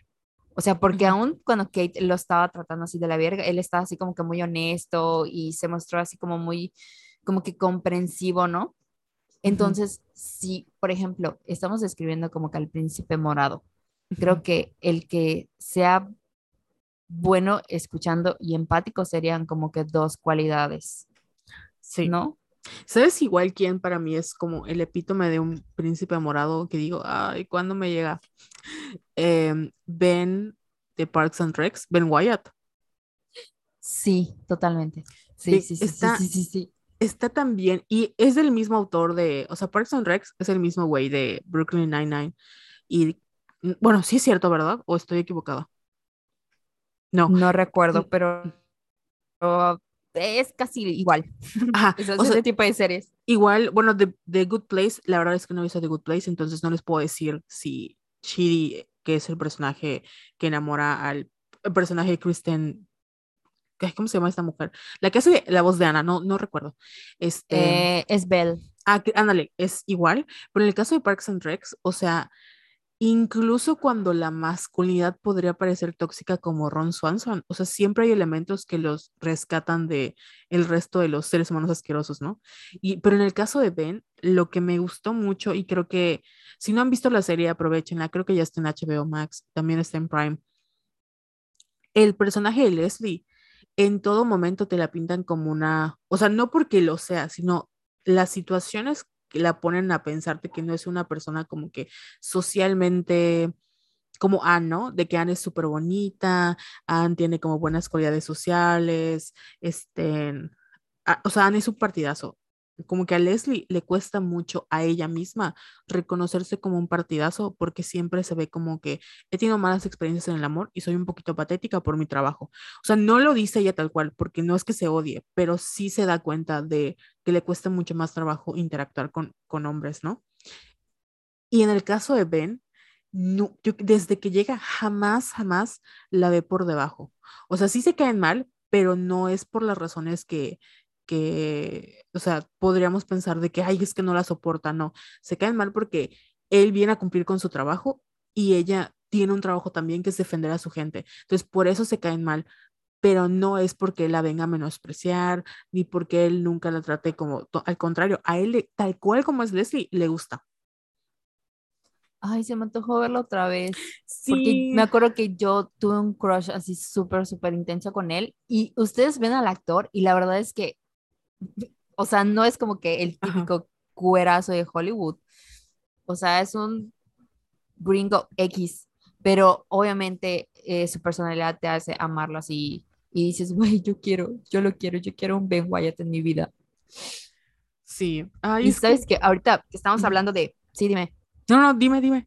Continúa, se me fue. Es que estaba, en que estamos hablando de euforia. O sea, yo la empecé a ver esta temporada. Y te acuerdas que cada domingo era así como que euforia, el episodio nuevo y Ujú. los tuiteos y todo. Y algo que a mí me llamó mucho la atención es cómo romantizaron a Fesco. Ajá. Y yo decía, pero es que tenemos la vara tan baja las mujeres. O sea, porque es, es, es un traficante de drogas. O sea, puede ser la persona más linda del universo y era súper bueno con...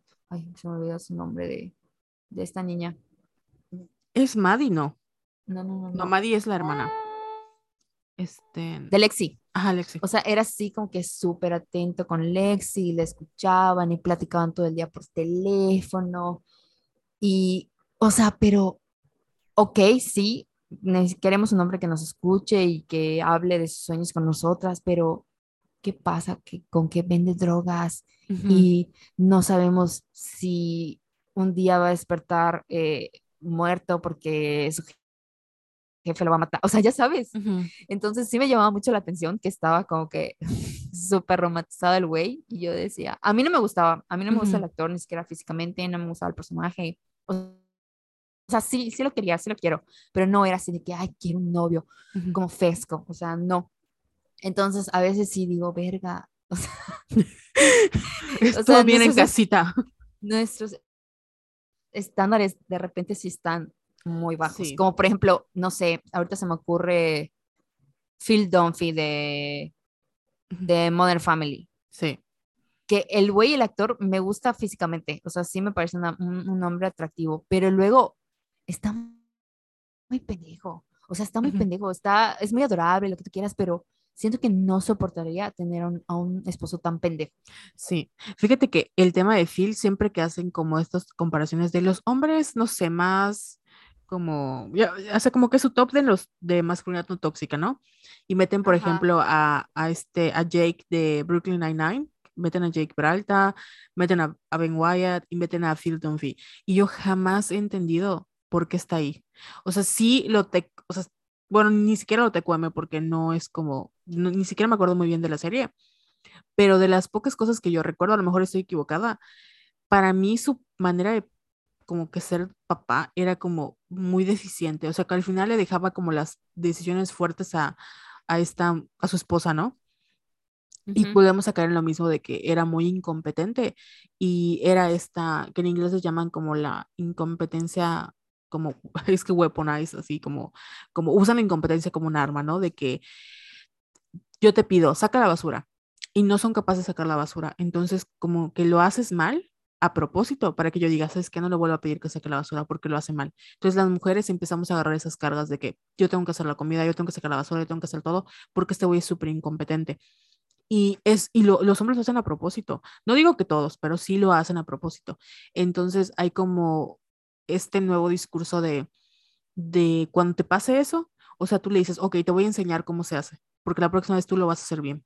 Ya sabes, y siento que es muy común ese tipo de hombres de que son muy incompetentes en muchos sentidos, pero como no son amenazantes o como que no, lo de Pete Wins, ¿no? o sea, Pete Wins, ay, no sé qué tengo con Pete Wins, con Pete Davidson, que, que podría ser un hombre muy incompetente comparado con Kim Kardashian, pero como no representa un peligro para ella, por ejemplo, como Kanye, y no digo de un peligro físico, sino como que no representa eso de que me imagino que andar con este güey ha de ser de que yo soy un genio, yo soy lo mejor, tú eres una estúpida. Estoy suponiendo, pero no dudo que en algún momento ha llegado a pasar eso de que la, la haya visto por debajo de su genialidad.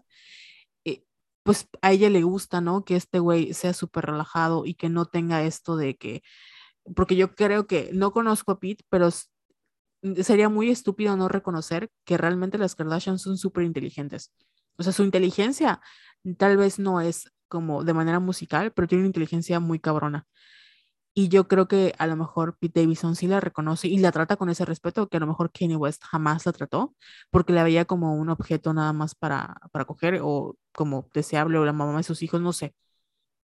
Y sí entiendo por qué estos güeyes son como que deseables, pero al mismo tiempo, de nuevo, como dices tú, siento que está tan, tan, tan baja la, la vara que tenemos que adaptarnos a lo que nos toque.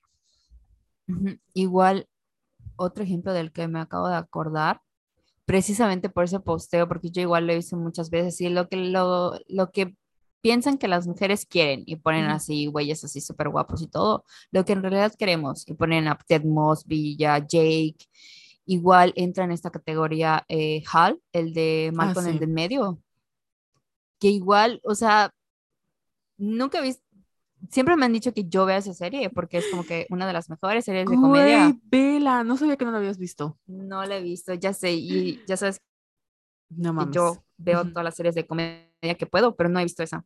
Pero tengo entendido que igual Hal era como papá y como esposo un incompetente. Hal, sí, Hal es sí, yo, yo creo que debería estar en esta lista.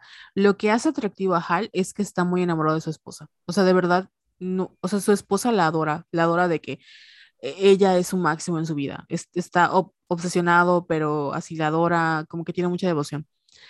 Pero honestamente es un incompetente y es un hijo más de Lois y hace cosas muy nefastas. Pero te recomiendo que la veas porque hablando de ese tema de, de Malcolm, una, no sé si te enteraste de ese tweet, tiene tiempo, pero fue como un debate en Twitter de una chica que decía que ella como escritora, o sea, le, no sé de dónde surgió como la polémica, pero el tweet que ella hizo generó como más polémica, porque decía que el dinero sí era muy importante al momento de escribir, entonces que como no quería, o sea, como quería resolver muchas tramas en su serie, libro, lo que sea, con respecto al dinero, siempre hacía que todos sus personajes fueran ricos, como para que no estuvieran pensando en esta parte económica o que todo se dé, ¿no? O sea, como para no complicarse más, todos tenían dinero, algo así. Y mucha gente se le fue encima a decir de que, güey, o sea, es que estás diciendo que no pueden haber series de pobres o algo, ¿no? Y me acuerdo que eso, en esa ocasión yo estaba platicando con, con mi amiga Edith sobre el tema, porque una de las características de Malcolm es que hablan del tema del dinero. O sea, para ellos el dinero es otro, otro personaje, porque es sobre una clase media, como, sí, una clase media baja de Estados Unidos, que vivió cosas y por eso es muy popular en Latinoamérica, porque te identificas muy bien con ese tipo de dinámicas familiares de disfuncional, pero sobre todo de que se giran en cuanto al dinero. O sea, que el tema del dinero sí limita la calidad de vida que tienes, sí es un tema que te hace considerar si tienes o no vacaciones, o si te compras o no algo, o si te puedes dar como ese lujo, sí es un tema muy importante. Y por eso en Latinoamérica, Malcolm el del medio es como que la serie, o sea, todo el mundo la hemos visto y nos morimos de risa porque las dinámicas hasta de la, de la comedia giran en torno a la falta de dinero. Ah, ya, ahora entiendo, puedo entender por qué es tan como que exitosa aquí, porque de verdad mucha gente me ha dicho así, ¿cómo no has visto Malcolm en el medio? Y yo, güey, no sé, pero prometo que la voy a ver. Sí, Vela, te va, te va a gustar. Este, Vela, yo creo que es de las series que se ve, o sea, tanto en, en inglés tiene un, o sea, en inglés es maravillosa, pero en español latino tiene un buen doblaje que no le pide nada, o sea, que queda mejor. Ah, sí, cierto. Sí. Está bien, la voy a ver, la voy a poner en mi lista. Y bueno, entonces hasta ahorita que estamos construyendo a nuestro príncipe morado. Príncipe morado. Entonces tendrían que ser empáticos, que sepan escuchar, compasivos, graciosos, pero no al grado de ser inútiles. Ajá.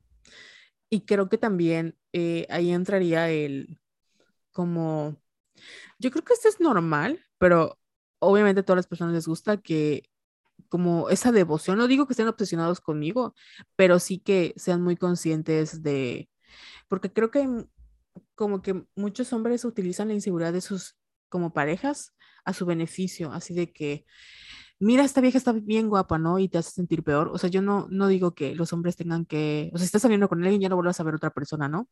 Pero que está padre que reconozcas cuando tu pareja se ve bien, este, se arregla, ya sabes, o sea, no, no la menosprecias por su físico, como me ha tocado ver otras personas que de verdad, es que yo no sé cómo, de verdad, amigas, yo no sé cómo algunas de ustedes andan con güeyes que se la pasan diciéndoles, es que ya subiste mucho de peso, pinche gorda, que no sé qué.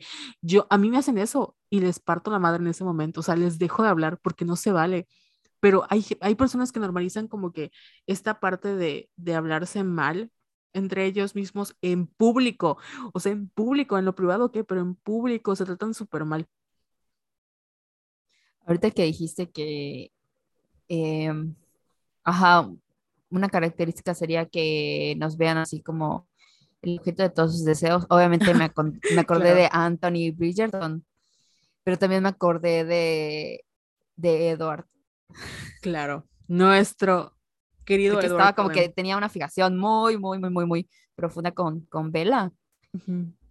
y, y, no sé, estoy intentando pensar como que en un personaje que esté en medio de ellos dos, pero no se me ocurre ninguno. Pero sí tienes un buen punto ahí. Como obsesionado por Pero ¿cómo lo pondrías? ¿Cuál sería el nombre de...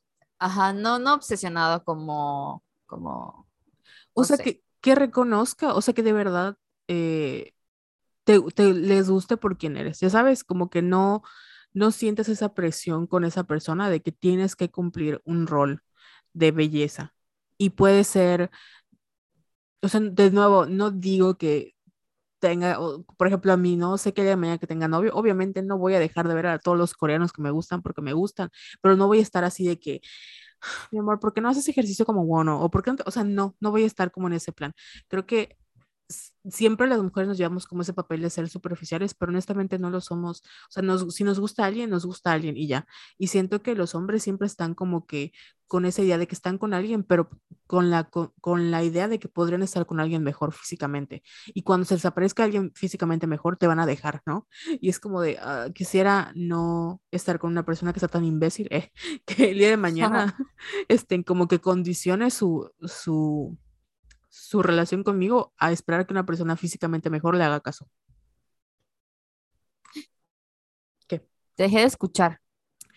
Eh, ¿En dónde me quedé? No sé, es que como que se trabó tu celular, tu celular, tu, tu micro.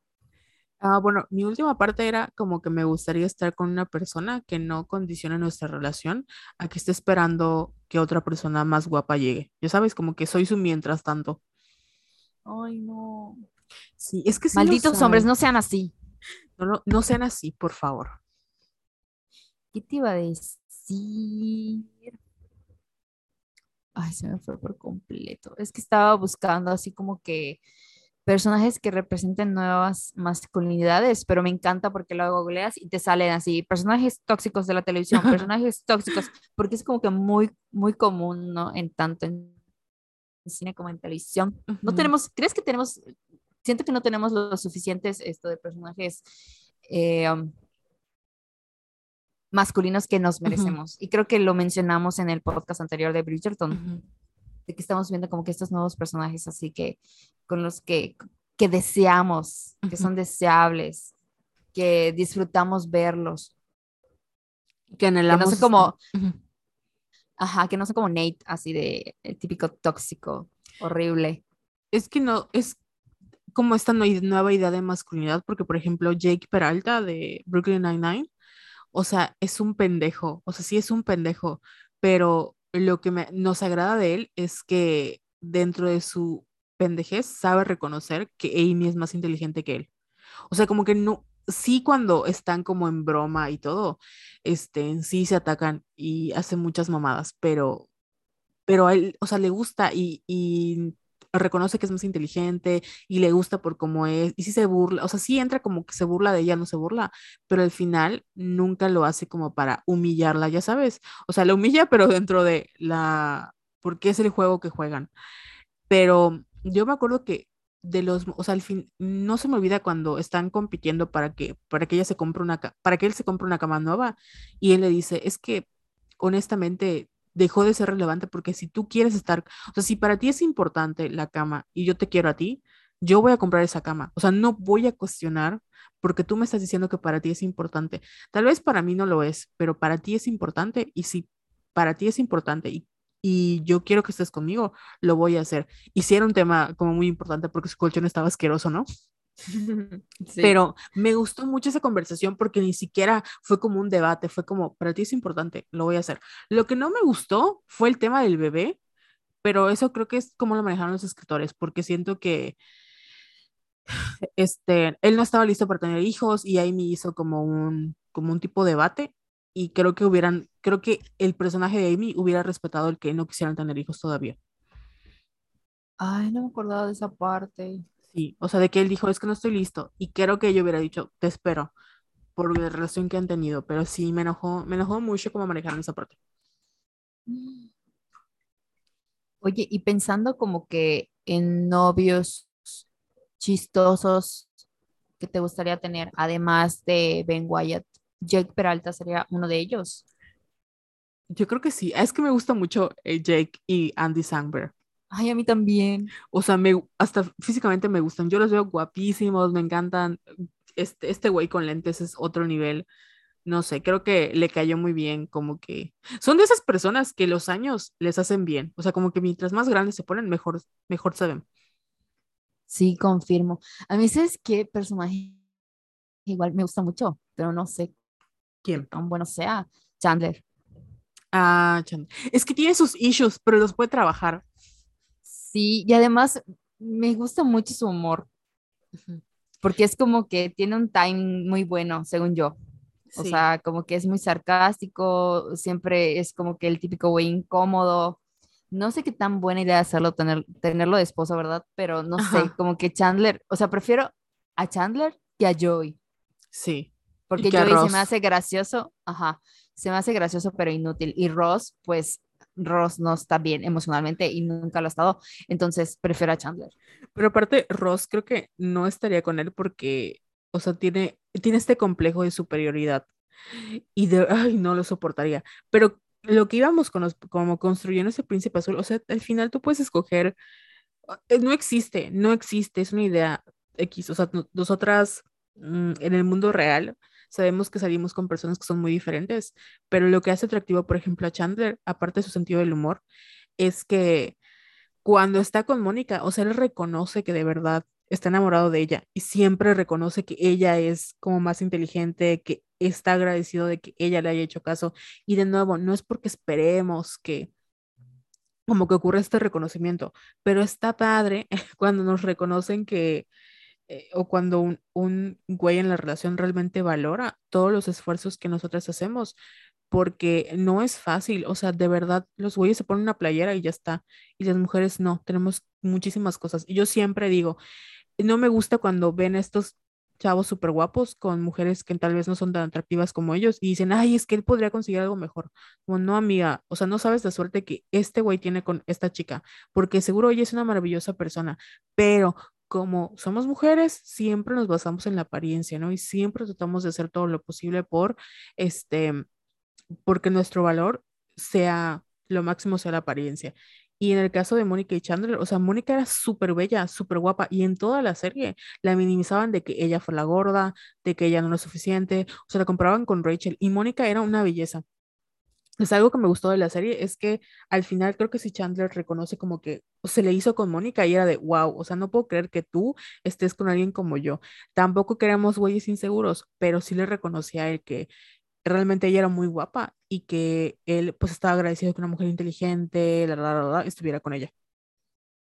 Así debe de ser, así debe de así ser. Es. Deben estar, esos, esos güeyes deben de estar agradecidos de que nosotras los volteamos a ver. Así es. Voy a agregar. ¿Te parece que agregue a la lista agradecidos? Así es, agradecidos con el universo y con Diosito de que les haya hecho caso. Me da risa porque literal lo estoy apuntando porque luego lo voy a sacar en un post. Así de que nuestro hombre perfecto. Güey, ahorita. ¿Qué? Me acordé del controversial caso de Nate, el novio de Andy en El Diablo Vista a la Moda. Ajá. Que hubo un boom de que no, es que Nate es el verdadero villano del Diablo Vista a la Moda, no Miranda Presley. Y yo así de, te juro que yo nunca lo entendí. Uh -huh. Ahorita tú me vas a decir qué opinas. Sí. Pero a mí me sacaban mucho de pedo cuando decían eso porque estaban como que minimizando que Miranda era una jefa súper tóxica. O sea, al principio lo fue y fue muy mala con Andy y fue muy mala también con Emily. Y yo no sé tú, pero si mi pareja no me avisa que no va a llegar a mi fiesta de cumpleaños, no sabe el pedo en el que se va a meter. O sea, Taylor Swift. Uh, de verdad, o sea, ni siquiera una puta llamada de que, güey, acabo de tener una oportunidad así súper importante, no mames, perdóname, o esto nos va a beneficiar a los dos. O sea, no lo sé. Uh -huh. Pero que ni siquiera me manda un WhatsApp para avisarme que no voy a llegar a mi cumpleaños, güey, jamás se lo voy a perdonar jamás, jamás, jamás, jamás, jamás. Entonces sí me sacaba mucho de pedo que pusieron a, Ne a Nate como el villano de, de, de, la película. Porque no sé, o sea, tú dime qué opinas. Yo, ay, perdón, voy a hacer el micrófono. Yo sí lo consideraba como, o sí lo considero como uno de los villanos, pero coincido contigo de que, eh, por ejemplo, Miranda, o sea, el enemigo de la película es el capitalismo y como este ya del, de ser el, la gear boss, ¿no? De que tienes que pisotear a todos para llegar hasta la cima. O sea, ese es el enemigo, de perderte a ti. Y parte de esos enemigos se ven representados como en los amigos de, de Andy y de Nate, de que al final no, o sea, nunca le dieron el valor que su trabajo merecía. O sea, al final siempre la, como que se burlaban de ella, siempre este, le decían, ay, deja tu trabajo tóxico. Y creo que todos hemos tenido amigos y hemos sido esas personas, ¿no? Pero la manera en la que se representaba en la película de que de verdad no la apoyaban con su trabajo, porque era importante para ella, este, y se burlaban de que era una chica runway. O sea, eso es como parte del enemigo. Sí, en su momento yo considero, pero tal vez porque soy workaholic, de que el, o sea, como dices tú, si me dices, mandas un mensaje de que, güey, no me puedo ir porque soy una super junta, está de la verga, y yo sé que antes de mi cumpleaños, o sea, sé que el día de mi cumpleaños tú vas a tener ese evento y que se te puede complicar, creo que no va a ser ningún, o sea, sí me voy a, sí me voy a sentir mal, sí voy a hacer un, un show y tal vez no ese día, pero luego lo voy a sacar, pero sí lo puedo entender, a ver sus, este, no, no me lo dijiste. Y creo que la gente se molestaba en el sentido de que ella le decía, es que no puede ser que, o sea, tu trabajo es importante, güey, tu cumpleaños que, pero creo que si lo volteáramos al revés, sí tendríamos ese conflicto de, güey, faltaste a mi cumpleaños y a tu Sí, trabajo claro. tóxico. Entonces, entiendo por qué lo vemos como el villano y entiendo por qué no deberíamos verlo como el villano también. Sí, la parte del cumpleaños ha estado cambiando. O sea, antes yo era así de que, güey, tu pinche cumpleaños, ¿a quién le importa? No lo cumples cada año. Versus una, una gran oportunidad. Pero sí creo que si fuera al revés, nos hubiera ofendido muchísimo que haya faltado a la fiesta de Andy. Pues si nos ofendimos de que el idiota de Jake no Sí. fue el cumpleaños de Taylor, o sea, ¿estás de Sí. acuerdo? Sí, yo creo Ya que sí. Es que sí, yo creo que al final pues, tienes razón. Como esa parte, el- lo no justificable es que él, o sea, creo que es problema del guion por cómo lo ponen, de que, o sea, sí lo ponen a él como el villano y ponen a, Miranda, o sea, al final la villana y el villano, como te dije, son muchas cosas, ¿no? Pero sí los, los ponen a ellos como los villanos porque no apoyan a Andy. Pero también tendríamos, o sea, se supone que cuando vemos la película tendríamos que empatizar con ellos porque decimos, no manches, Andy, has cambiado quién eres. Pero realmente, o sea, los cambios que ha tenido Andy nunca fueron así como que súper malos. O sea, sí fueron malos porque engañó a su novia, sí, pero también hablaban de que ella estaba cambiando como persona y como profesional y se estaba abriendo como este mundo de la moda. Y creo que por eso los vemos a ellos también como los villanos, porque como que tenemos otra perspectiva de que, bueno, trabajar en la moda y como tener esta misoginia internalizada no está tan, o sea, la misoginia internalizada nos hace creer que la moda es mala, ¿no? Y trabajar en la moda y en este tipo de revistas, pues no es nada malo, o sea, es normal, es un trabajo de alto, lo, lo que tú quieras. Lo malo es que sacrifiques tu vida en pro de un trabajo por tu salud mental que no vale la pena, ¿no? Y, y así. Ya agregué a la lista un güey que sí vaya a mi fiesta de cumpleaños. Sí, es que sí es importante, la verdad. y si no va, que avise. que avise con anticipación, porque sabe cuándo es mi cumpleaños y sabe que ese día lo tiene que apartar. Entonces, no me vengas con que un- ni siquiera un ramito de flores me mande. Güey, para mí mis cumpleaños son súper importantes. O sea, súper, súper importantes. Entonces, acuerdas? Yo no perdonaría, yo no perdonaría a Andy. ¿Te acuerdas cuando hicimos un podcast donde dijimos que no es tan importante que vayan nuestros cumpleaños? Y el siguiente episodio fue así de que, bueno, la verdad es que sí es muy importante que vayan. Sí, sí es importante, no mamen.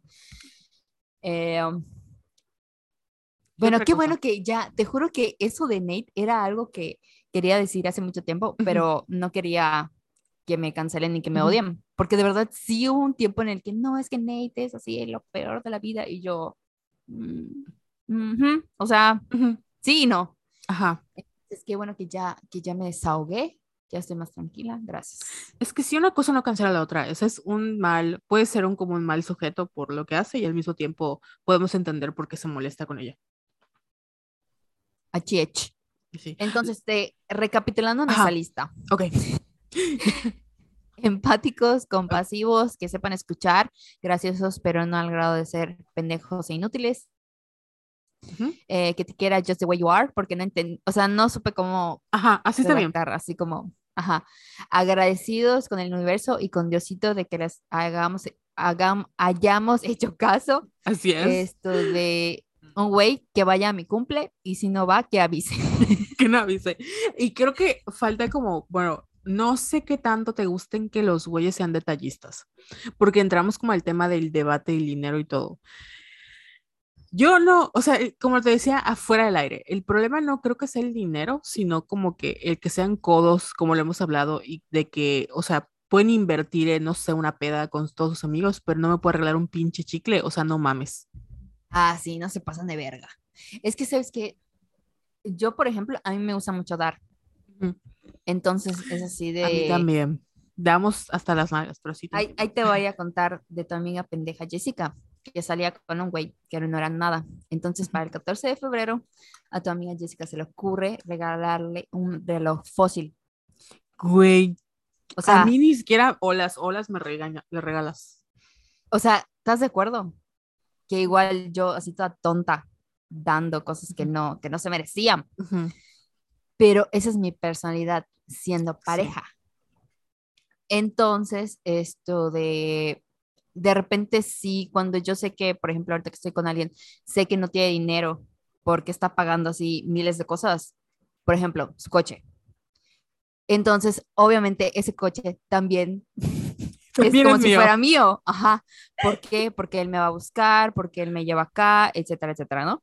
Entonces, cuando sé que la quincena del primer mes, que es la más pesada porque tiene que pagar el coche, pues no me molesta invitarlo a unos taquitos o una cervecita, ya sabes. Ujú, O sea, creo que es 50-50, ujú. pero igual ya depende de, de, de cada quien. Pero es- eso sí me molestaría que, por ejemplo, que se vaya a mamar y que luego ni siquiera me invite unos pinches tacos árabes. O sea, eso sí ya es mamada. Sí, yo creo que el tema de, como, no sé si lo platicamos acá o en, en privado, pero yo era mucho de que hay 50-50 y ahora es como de, no, güey, págalo completo. Pero creo que es por la cuestión Sí, de, la, también. de la actitud con la, con, o sea, que la actitud que el otro, la otra persona toma. Porque como tú yo coincido, o sea, a mí me encanta regalar cosas, yo regalo y hasta el dinero. Lo que me, y por lo mismo de que no me molesta dar, sí me molesta cuando las personas se ponen en ese plan. O sea, creo que es muy diferente cuando, te- cuando sabes que una persona no tiene dinero y no, no estoy esperando que me compre nada, a cuando una persona que tiene no te lo da porque, pues yo, ¿por qué tengo que dártelo? Eso es como que no es mi obligación. O sea, esa actitud coda, nefasta, me molesta, me molesta mucho porque no necesitas gastar millones de pesos, ni necesitas gastar dinero como para tener una actitud de te voy a dar, te voy a, como yo la tengo con mis amigas y con la gente que quiero. Y sí me ha tocado ver, por ejemplo, ay, es que no soporto a estos güeyes que llegan como a fiestas con sus novias y ni siquiera una coca traen, güey. O sea, ni siquiera una coca de que, oigan, traje una coca para la familia, o saben que estén, yo invito, no sé, las tortillas, nada. O sea, llegan a comer y ni siquiera una coca y es de, o sea, güey, no manches, ni siquiera porque digas, oye, me están invitando a comer, una coquita voy a dar. O de que van a, o sea, van a comer y van con los, o sea, llevan a su novia y ni siquiera así de que, oye, el postrecito, un helado, es como de que no, pues si quieres, cómpralo tú, ¿no? Y no, no es la cuestión del dinero, sino la actitud que toman frente al dinero, de que si son codos y escatiman para ti, sé que van a escatimar en otras áreas de su vida y eso no me agrada. Es la intención también. Así es, es la intención lo que cuenta. Y por eso yo a mis amigas, bueno, no, a ti no, no te he regalado flores, pero a Gina la otra vez le envié flores, a Sammy le envié flores, o sea, me gusta que sepan que, eh, o sea, es lo mínimo. Si una, si yo que soy su amiga y que no espero o no quiero obtener nada de ellas, simplemente las quiero, hago eso porque las quiero, porque es una manera de demostrarles que eso es lo que se merecen. O sea, lo mínimo que tienen que esperar es que otra persona haga lo mismo por ellas. Sea, no, no, no sé qué es lo que esperan, pero si una persona las quiere, eso es lo mínimo que deberían de esperar. Así es, así que exijan sus taquitos, exijan que las lleven a comer mínimo helados, o sea, no lo sé, pero exijan. Yo creo que eh, cuando están saliendo, en la etapa de que están saliendo, yo creo que es, el güey sí debería de pagar todo al chile. Ya cuando hay algo más formal, de que pues no mames, estás viendo que, que está pariendo chayotes y así, o viceversa, pues que ya hablen entre ustedes y vean qué pedo. Así, porque al final el tema del dinero, o sea, es, no es, como decíamos, el dinero, sino es la intención que tiene con compartir su tiempo, su dinero, así. No le estás pidiendo que haga lo que, o sea, lo mismo quería por otra persona. O sea, yo creo que si veo que mi amiga no tiene para comer, güey, yo le voy a invitar a comer. O sea, si yo quiero salir con mi amiga y sé que no tiene, güey, yo te invito. Para que, porque sé que no tienes y quiero verte, o sea, yo te quiero ver a ti. O con mi, o sea, si mi mamá no tiene dinero, o sea, yo le voy a decir, mamá, compra comida, o sea, yo te invito, no hay problema, ya sabes. Entonces, si, si eso lo hiciera, si no lo hiciera conmigo, que soy su novia y que estamos teniendo una relación y que estamos intercambiando, porque créanme que como, como dice, como le dijeron a Belinda, o sea, las cogidas no se regresan. O sea, si estamos en esa relación, Ajá, sí. güey, ¿por qué no eres capaz de hacer lo mismo conmigo? O sea, ¿realmente me quieres o cómo me ves? Pero bueno, cada quien amistades. Entonces, ¿cómo pondría este punto? Que no sean codos, nada más. Que no sea codo. Ok, Así es, no tiene que ser millonario, solo que no sea codo. muy bien. Que no sea codo y detallista. Ahí detallista. Y de nuevo, no tienen que ser así como el súper mega, de, así súper detallista, solo que aunque no se le olvide mi cumpleaños, estoy feliz. Ay, a mí me traían Kit, Kat- Kit Kats. ¿Cuándo? Entonces, eh, cuando salía con una persona, me, me traía Kit Kats a mi casa. Oh, o venía y me llevaba por helado. Entonces, esas mamadas a mí me encantan. Sí. Ay, me acabo de acordar un meme que compartí esta semana que dice, cuando salgo con el güey que estuvo insistiendo tanto, son 850 de la cuenta, ¿cuánto vas a poner? Y sale la hora, disculpa, basura. Pensé que te ibas a reír, pero... No, es que no escuché, se cortó, perdón. Esto de que compartí esta semana Ajá. un meme que dice, cuando salgo con el güey que estuvo insistiendo tanto, son 850 de la cuenta, ¿cuánto vas a pagar? Y estás eh, Laura con su cara de mierda así de, disculpa basura, te lo voy a mandar. Güey, no, rías". me, me, yo pago toda la cuenta y le digo, no, no, bueno, no, no pagaría porque, ay, no, ¿sabes qué? Ah, no te alcanza y pago la cuenta completa para que le arda más. Ajá, sí. Algo, una mini humillación, Sí. digámosle así. Es que, güey, si te invitan, te están invitando. O sea, de verdad, si yo te digo, te invito a comer una pizza, es yo voy a pagar la pizza y yo te voy a invitar. Sí. Y, y me impacta porque de verdad, o sea, son cosas que yo hago con mis amistades. No entiendo cómo en otro contexto, que no, o sea, yo no espero que, yo no espero nada de mis amigas, no espero que, no sé, lo No que- espero nada de esas malditas pobres. no, no, o sea, no espero que, que estés agradecida toda la vida conmigo porque te invité un pedazo de pizza, ya sabes, y que todo lo que yo te pida me digas que sí, no, espero que es- platiques conmigo, que sigamos siendo amigas, que la pasemos bien y ya. Pero estos güeyes esperan que porque te compraron un pedazo de pizza, ya sabes, o sea, hagas lo que nunca has hecho con él. Exactamente. Ay, malditos, los odio. Bueno, y que no sean codos y que sean detallistas. Muy bien. Eh, no sé si hay otro punto más que Yo te interese. creo que el último punto ya lo hemos hablado aquí y se puede resumir a que no le dé miedo ir abajo, pero que no le dé miedo, este, o que no exija como que, que sea em, equitativo el asunto. Lo que, lo que él vaya a dar, o sea, que lo que él quiera recibir, que también lo dé. O sea, que sepa coger también. Así es. Yo así como que dándole vueltas y tú, sí, que se va a coger de una vez. Sí, es muy importante, amistades, la verdad. Re- eh, que sepa coger y reciprocidad en la vida sexual. Así es. Ahí me trabé escribiendo reciprocidad. Reciprocidad Reciprocidad. en la vida sexual. Muy bien. Oh my God, tenemos a nuestro príncipe morado. Así es. ¿Existirá? No lo sé, pero ya lo creamos. Hagamos un casting, eh, así, buscando al príncipe morado. Ay, estaría padre un, un show así. Un show. Es que al final, si te das cuenta, nuestra re- recapitulación no son cosas irreales fuera de este mundo. O sea, no te estoy pidiendo que seas coreano de un 80, que tengas así ojos verdes, no. Solo escúchame y sé empático. No te estoy pidiendo que seas Andrew Garfield, ¿ok? Ok.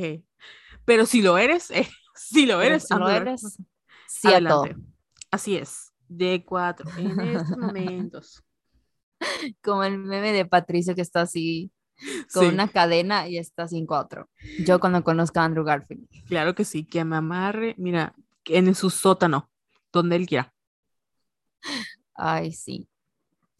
Y pues bueno, no sé si quieres No, agregar una característica más. la verdad es que no se me ocurre otra. Creo que sería todo. Si ustedes quieren agregar como una característica más a este príncipe azul que, bueno, príncipe morado que existe por ahí, debe de haber, este, se- sean, eh, o sea, compártanosla, ¿no? Pongan si algo se nos olvidó. Yo creo que aba- abarcamos como todas las áreas. Tal Sí. vez que vaya a terapia, ¿no? Que trabaje en sí mismo. Porque más que la terapia es como que sea consciente y que reconozca sus errores y ya. Ay, sí. Como que sí. Y que no, que no haga la ley del hielo cuando se enoje, porque hay muchos de esos. Así es, creo que con eso ya abarcaríamos como todas las áreas importantes y esperamos que esta como recapitulación también les sirva como para darse cuenta que es lo mínimo que merecen, o sea, de verdad merecen una persona que no les haga dudar de lo que sienten por ustedes, que no les haga lugar su lugar en la relación, que no les haga dudar que están ahí porque realmente las aprecian y que, este, o sea, yo no creo que todas las personas tengan que ser así súper abiertos con sus emociones y la, la, la, pero hay una gran diferencia entre la gente que te dice, me cuesta mucho decir lo que siento, a que tengas que estar adivinando si te quiere o no te quiere porque todos los días te, o sea, te enteras de que te quiere poner los cuernos con otra persona, ya sabes. Sí. Sí. sí. Así como, sí, llorando, sí. Y ya sí, con todos mis traumas. Sí, ya sé. Deberíamos hacer un episodio de los traumas en las relaciones. De- Deberíamos hacer un episodio de las peores cosas que te ha hecho un hombre, porque yo tengo muchas anécdotas. Ya sé. Así concurso de a quién han tratado peor. Sí, ya sé, ya sé. De verdad, que lo platicaba con una amiga, bueno, con una compañera de trabajo, de que estaba como en esa etapa de, como tú, como dijimos, ¿no? De que, que tú te decías, volverás a amar, ¿no? Yo le decía, es que yo siento que esa etapa, no. Estoy como que, "Mm, no, gracias. Sé que lo voy a hacer, pero en estos momentos, no, gracias por el trauma. Sí, es que suele pasar. Pero bueno, cuando decida hacerlo, sé que va a ser como mi príncipe morado, ahí sí. Ay, sí. Y te va a regalar un anillo verde turquesa como el de J. Lo, que cueste 99 millones de pesos. Así es. Y no me lo va a pedir de vuelta porque no va a ser codo. Entonces voy a poder empeñarlo y comprarle mi casita. Ay, sí, la fantasía. Güey, sí se me antoja. La vez, esta vez vi en TikTok una chica que tiene como un baúl con todos los anillos que le han dado como de propuesta de matrimonio y los colecciona. Y dije, ay, mira, se antoja como ser ¿Qué? ¿Y mujer". como cuántos tenía? Como tres, tres o cuatro.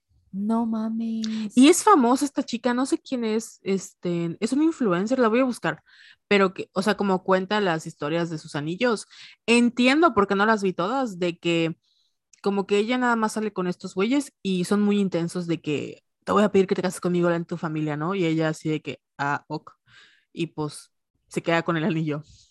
Chispa se antoja. Ajá, se ¿verdad que se antoja? Se antoja que tenga el anillo, Sí. aunque luego ni lo uses y lo tengas allá como de recuerdito.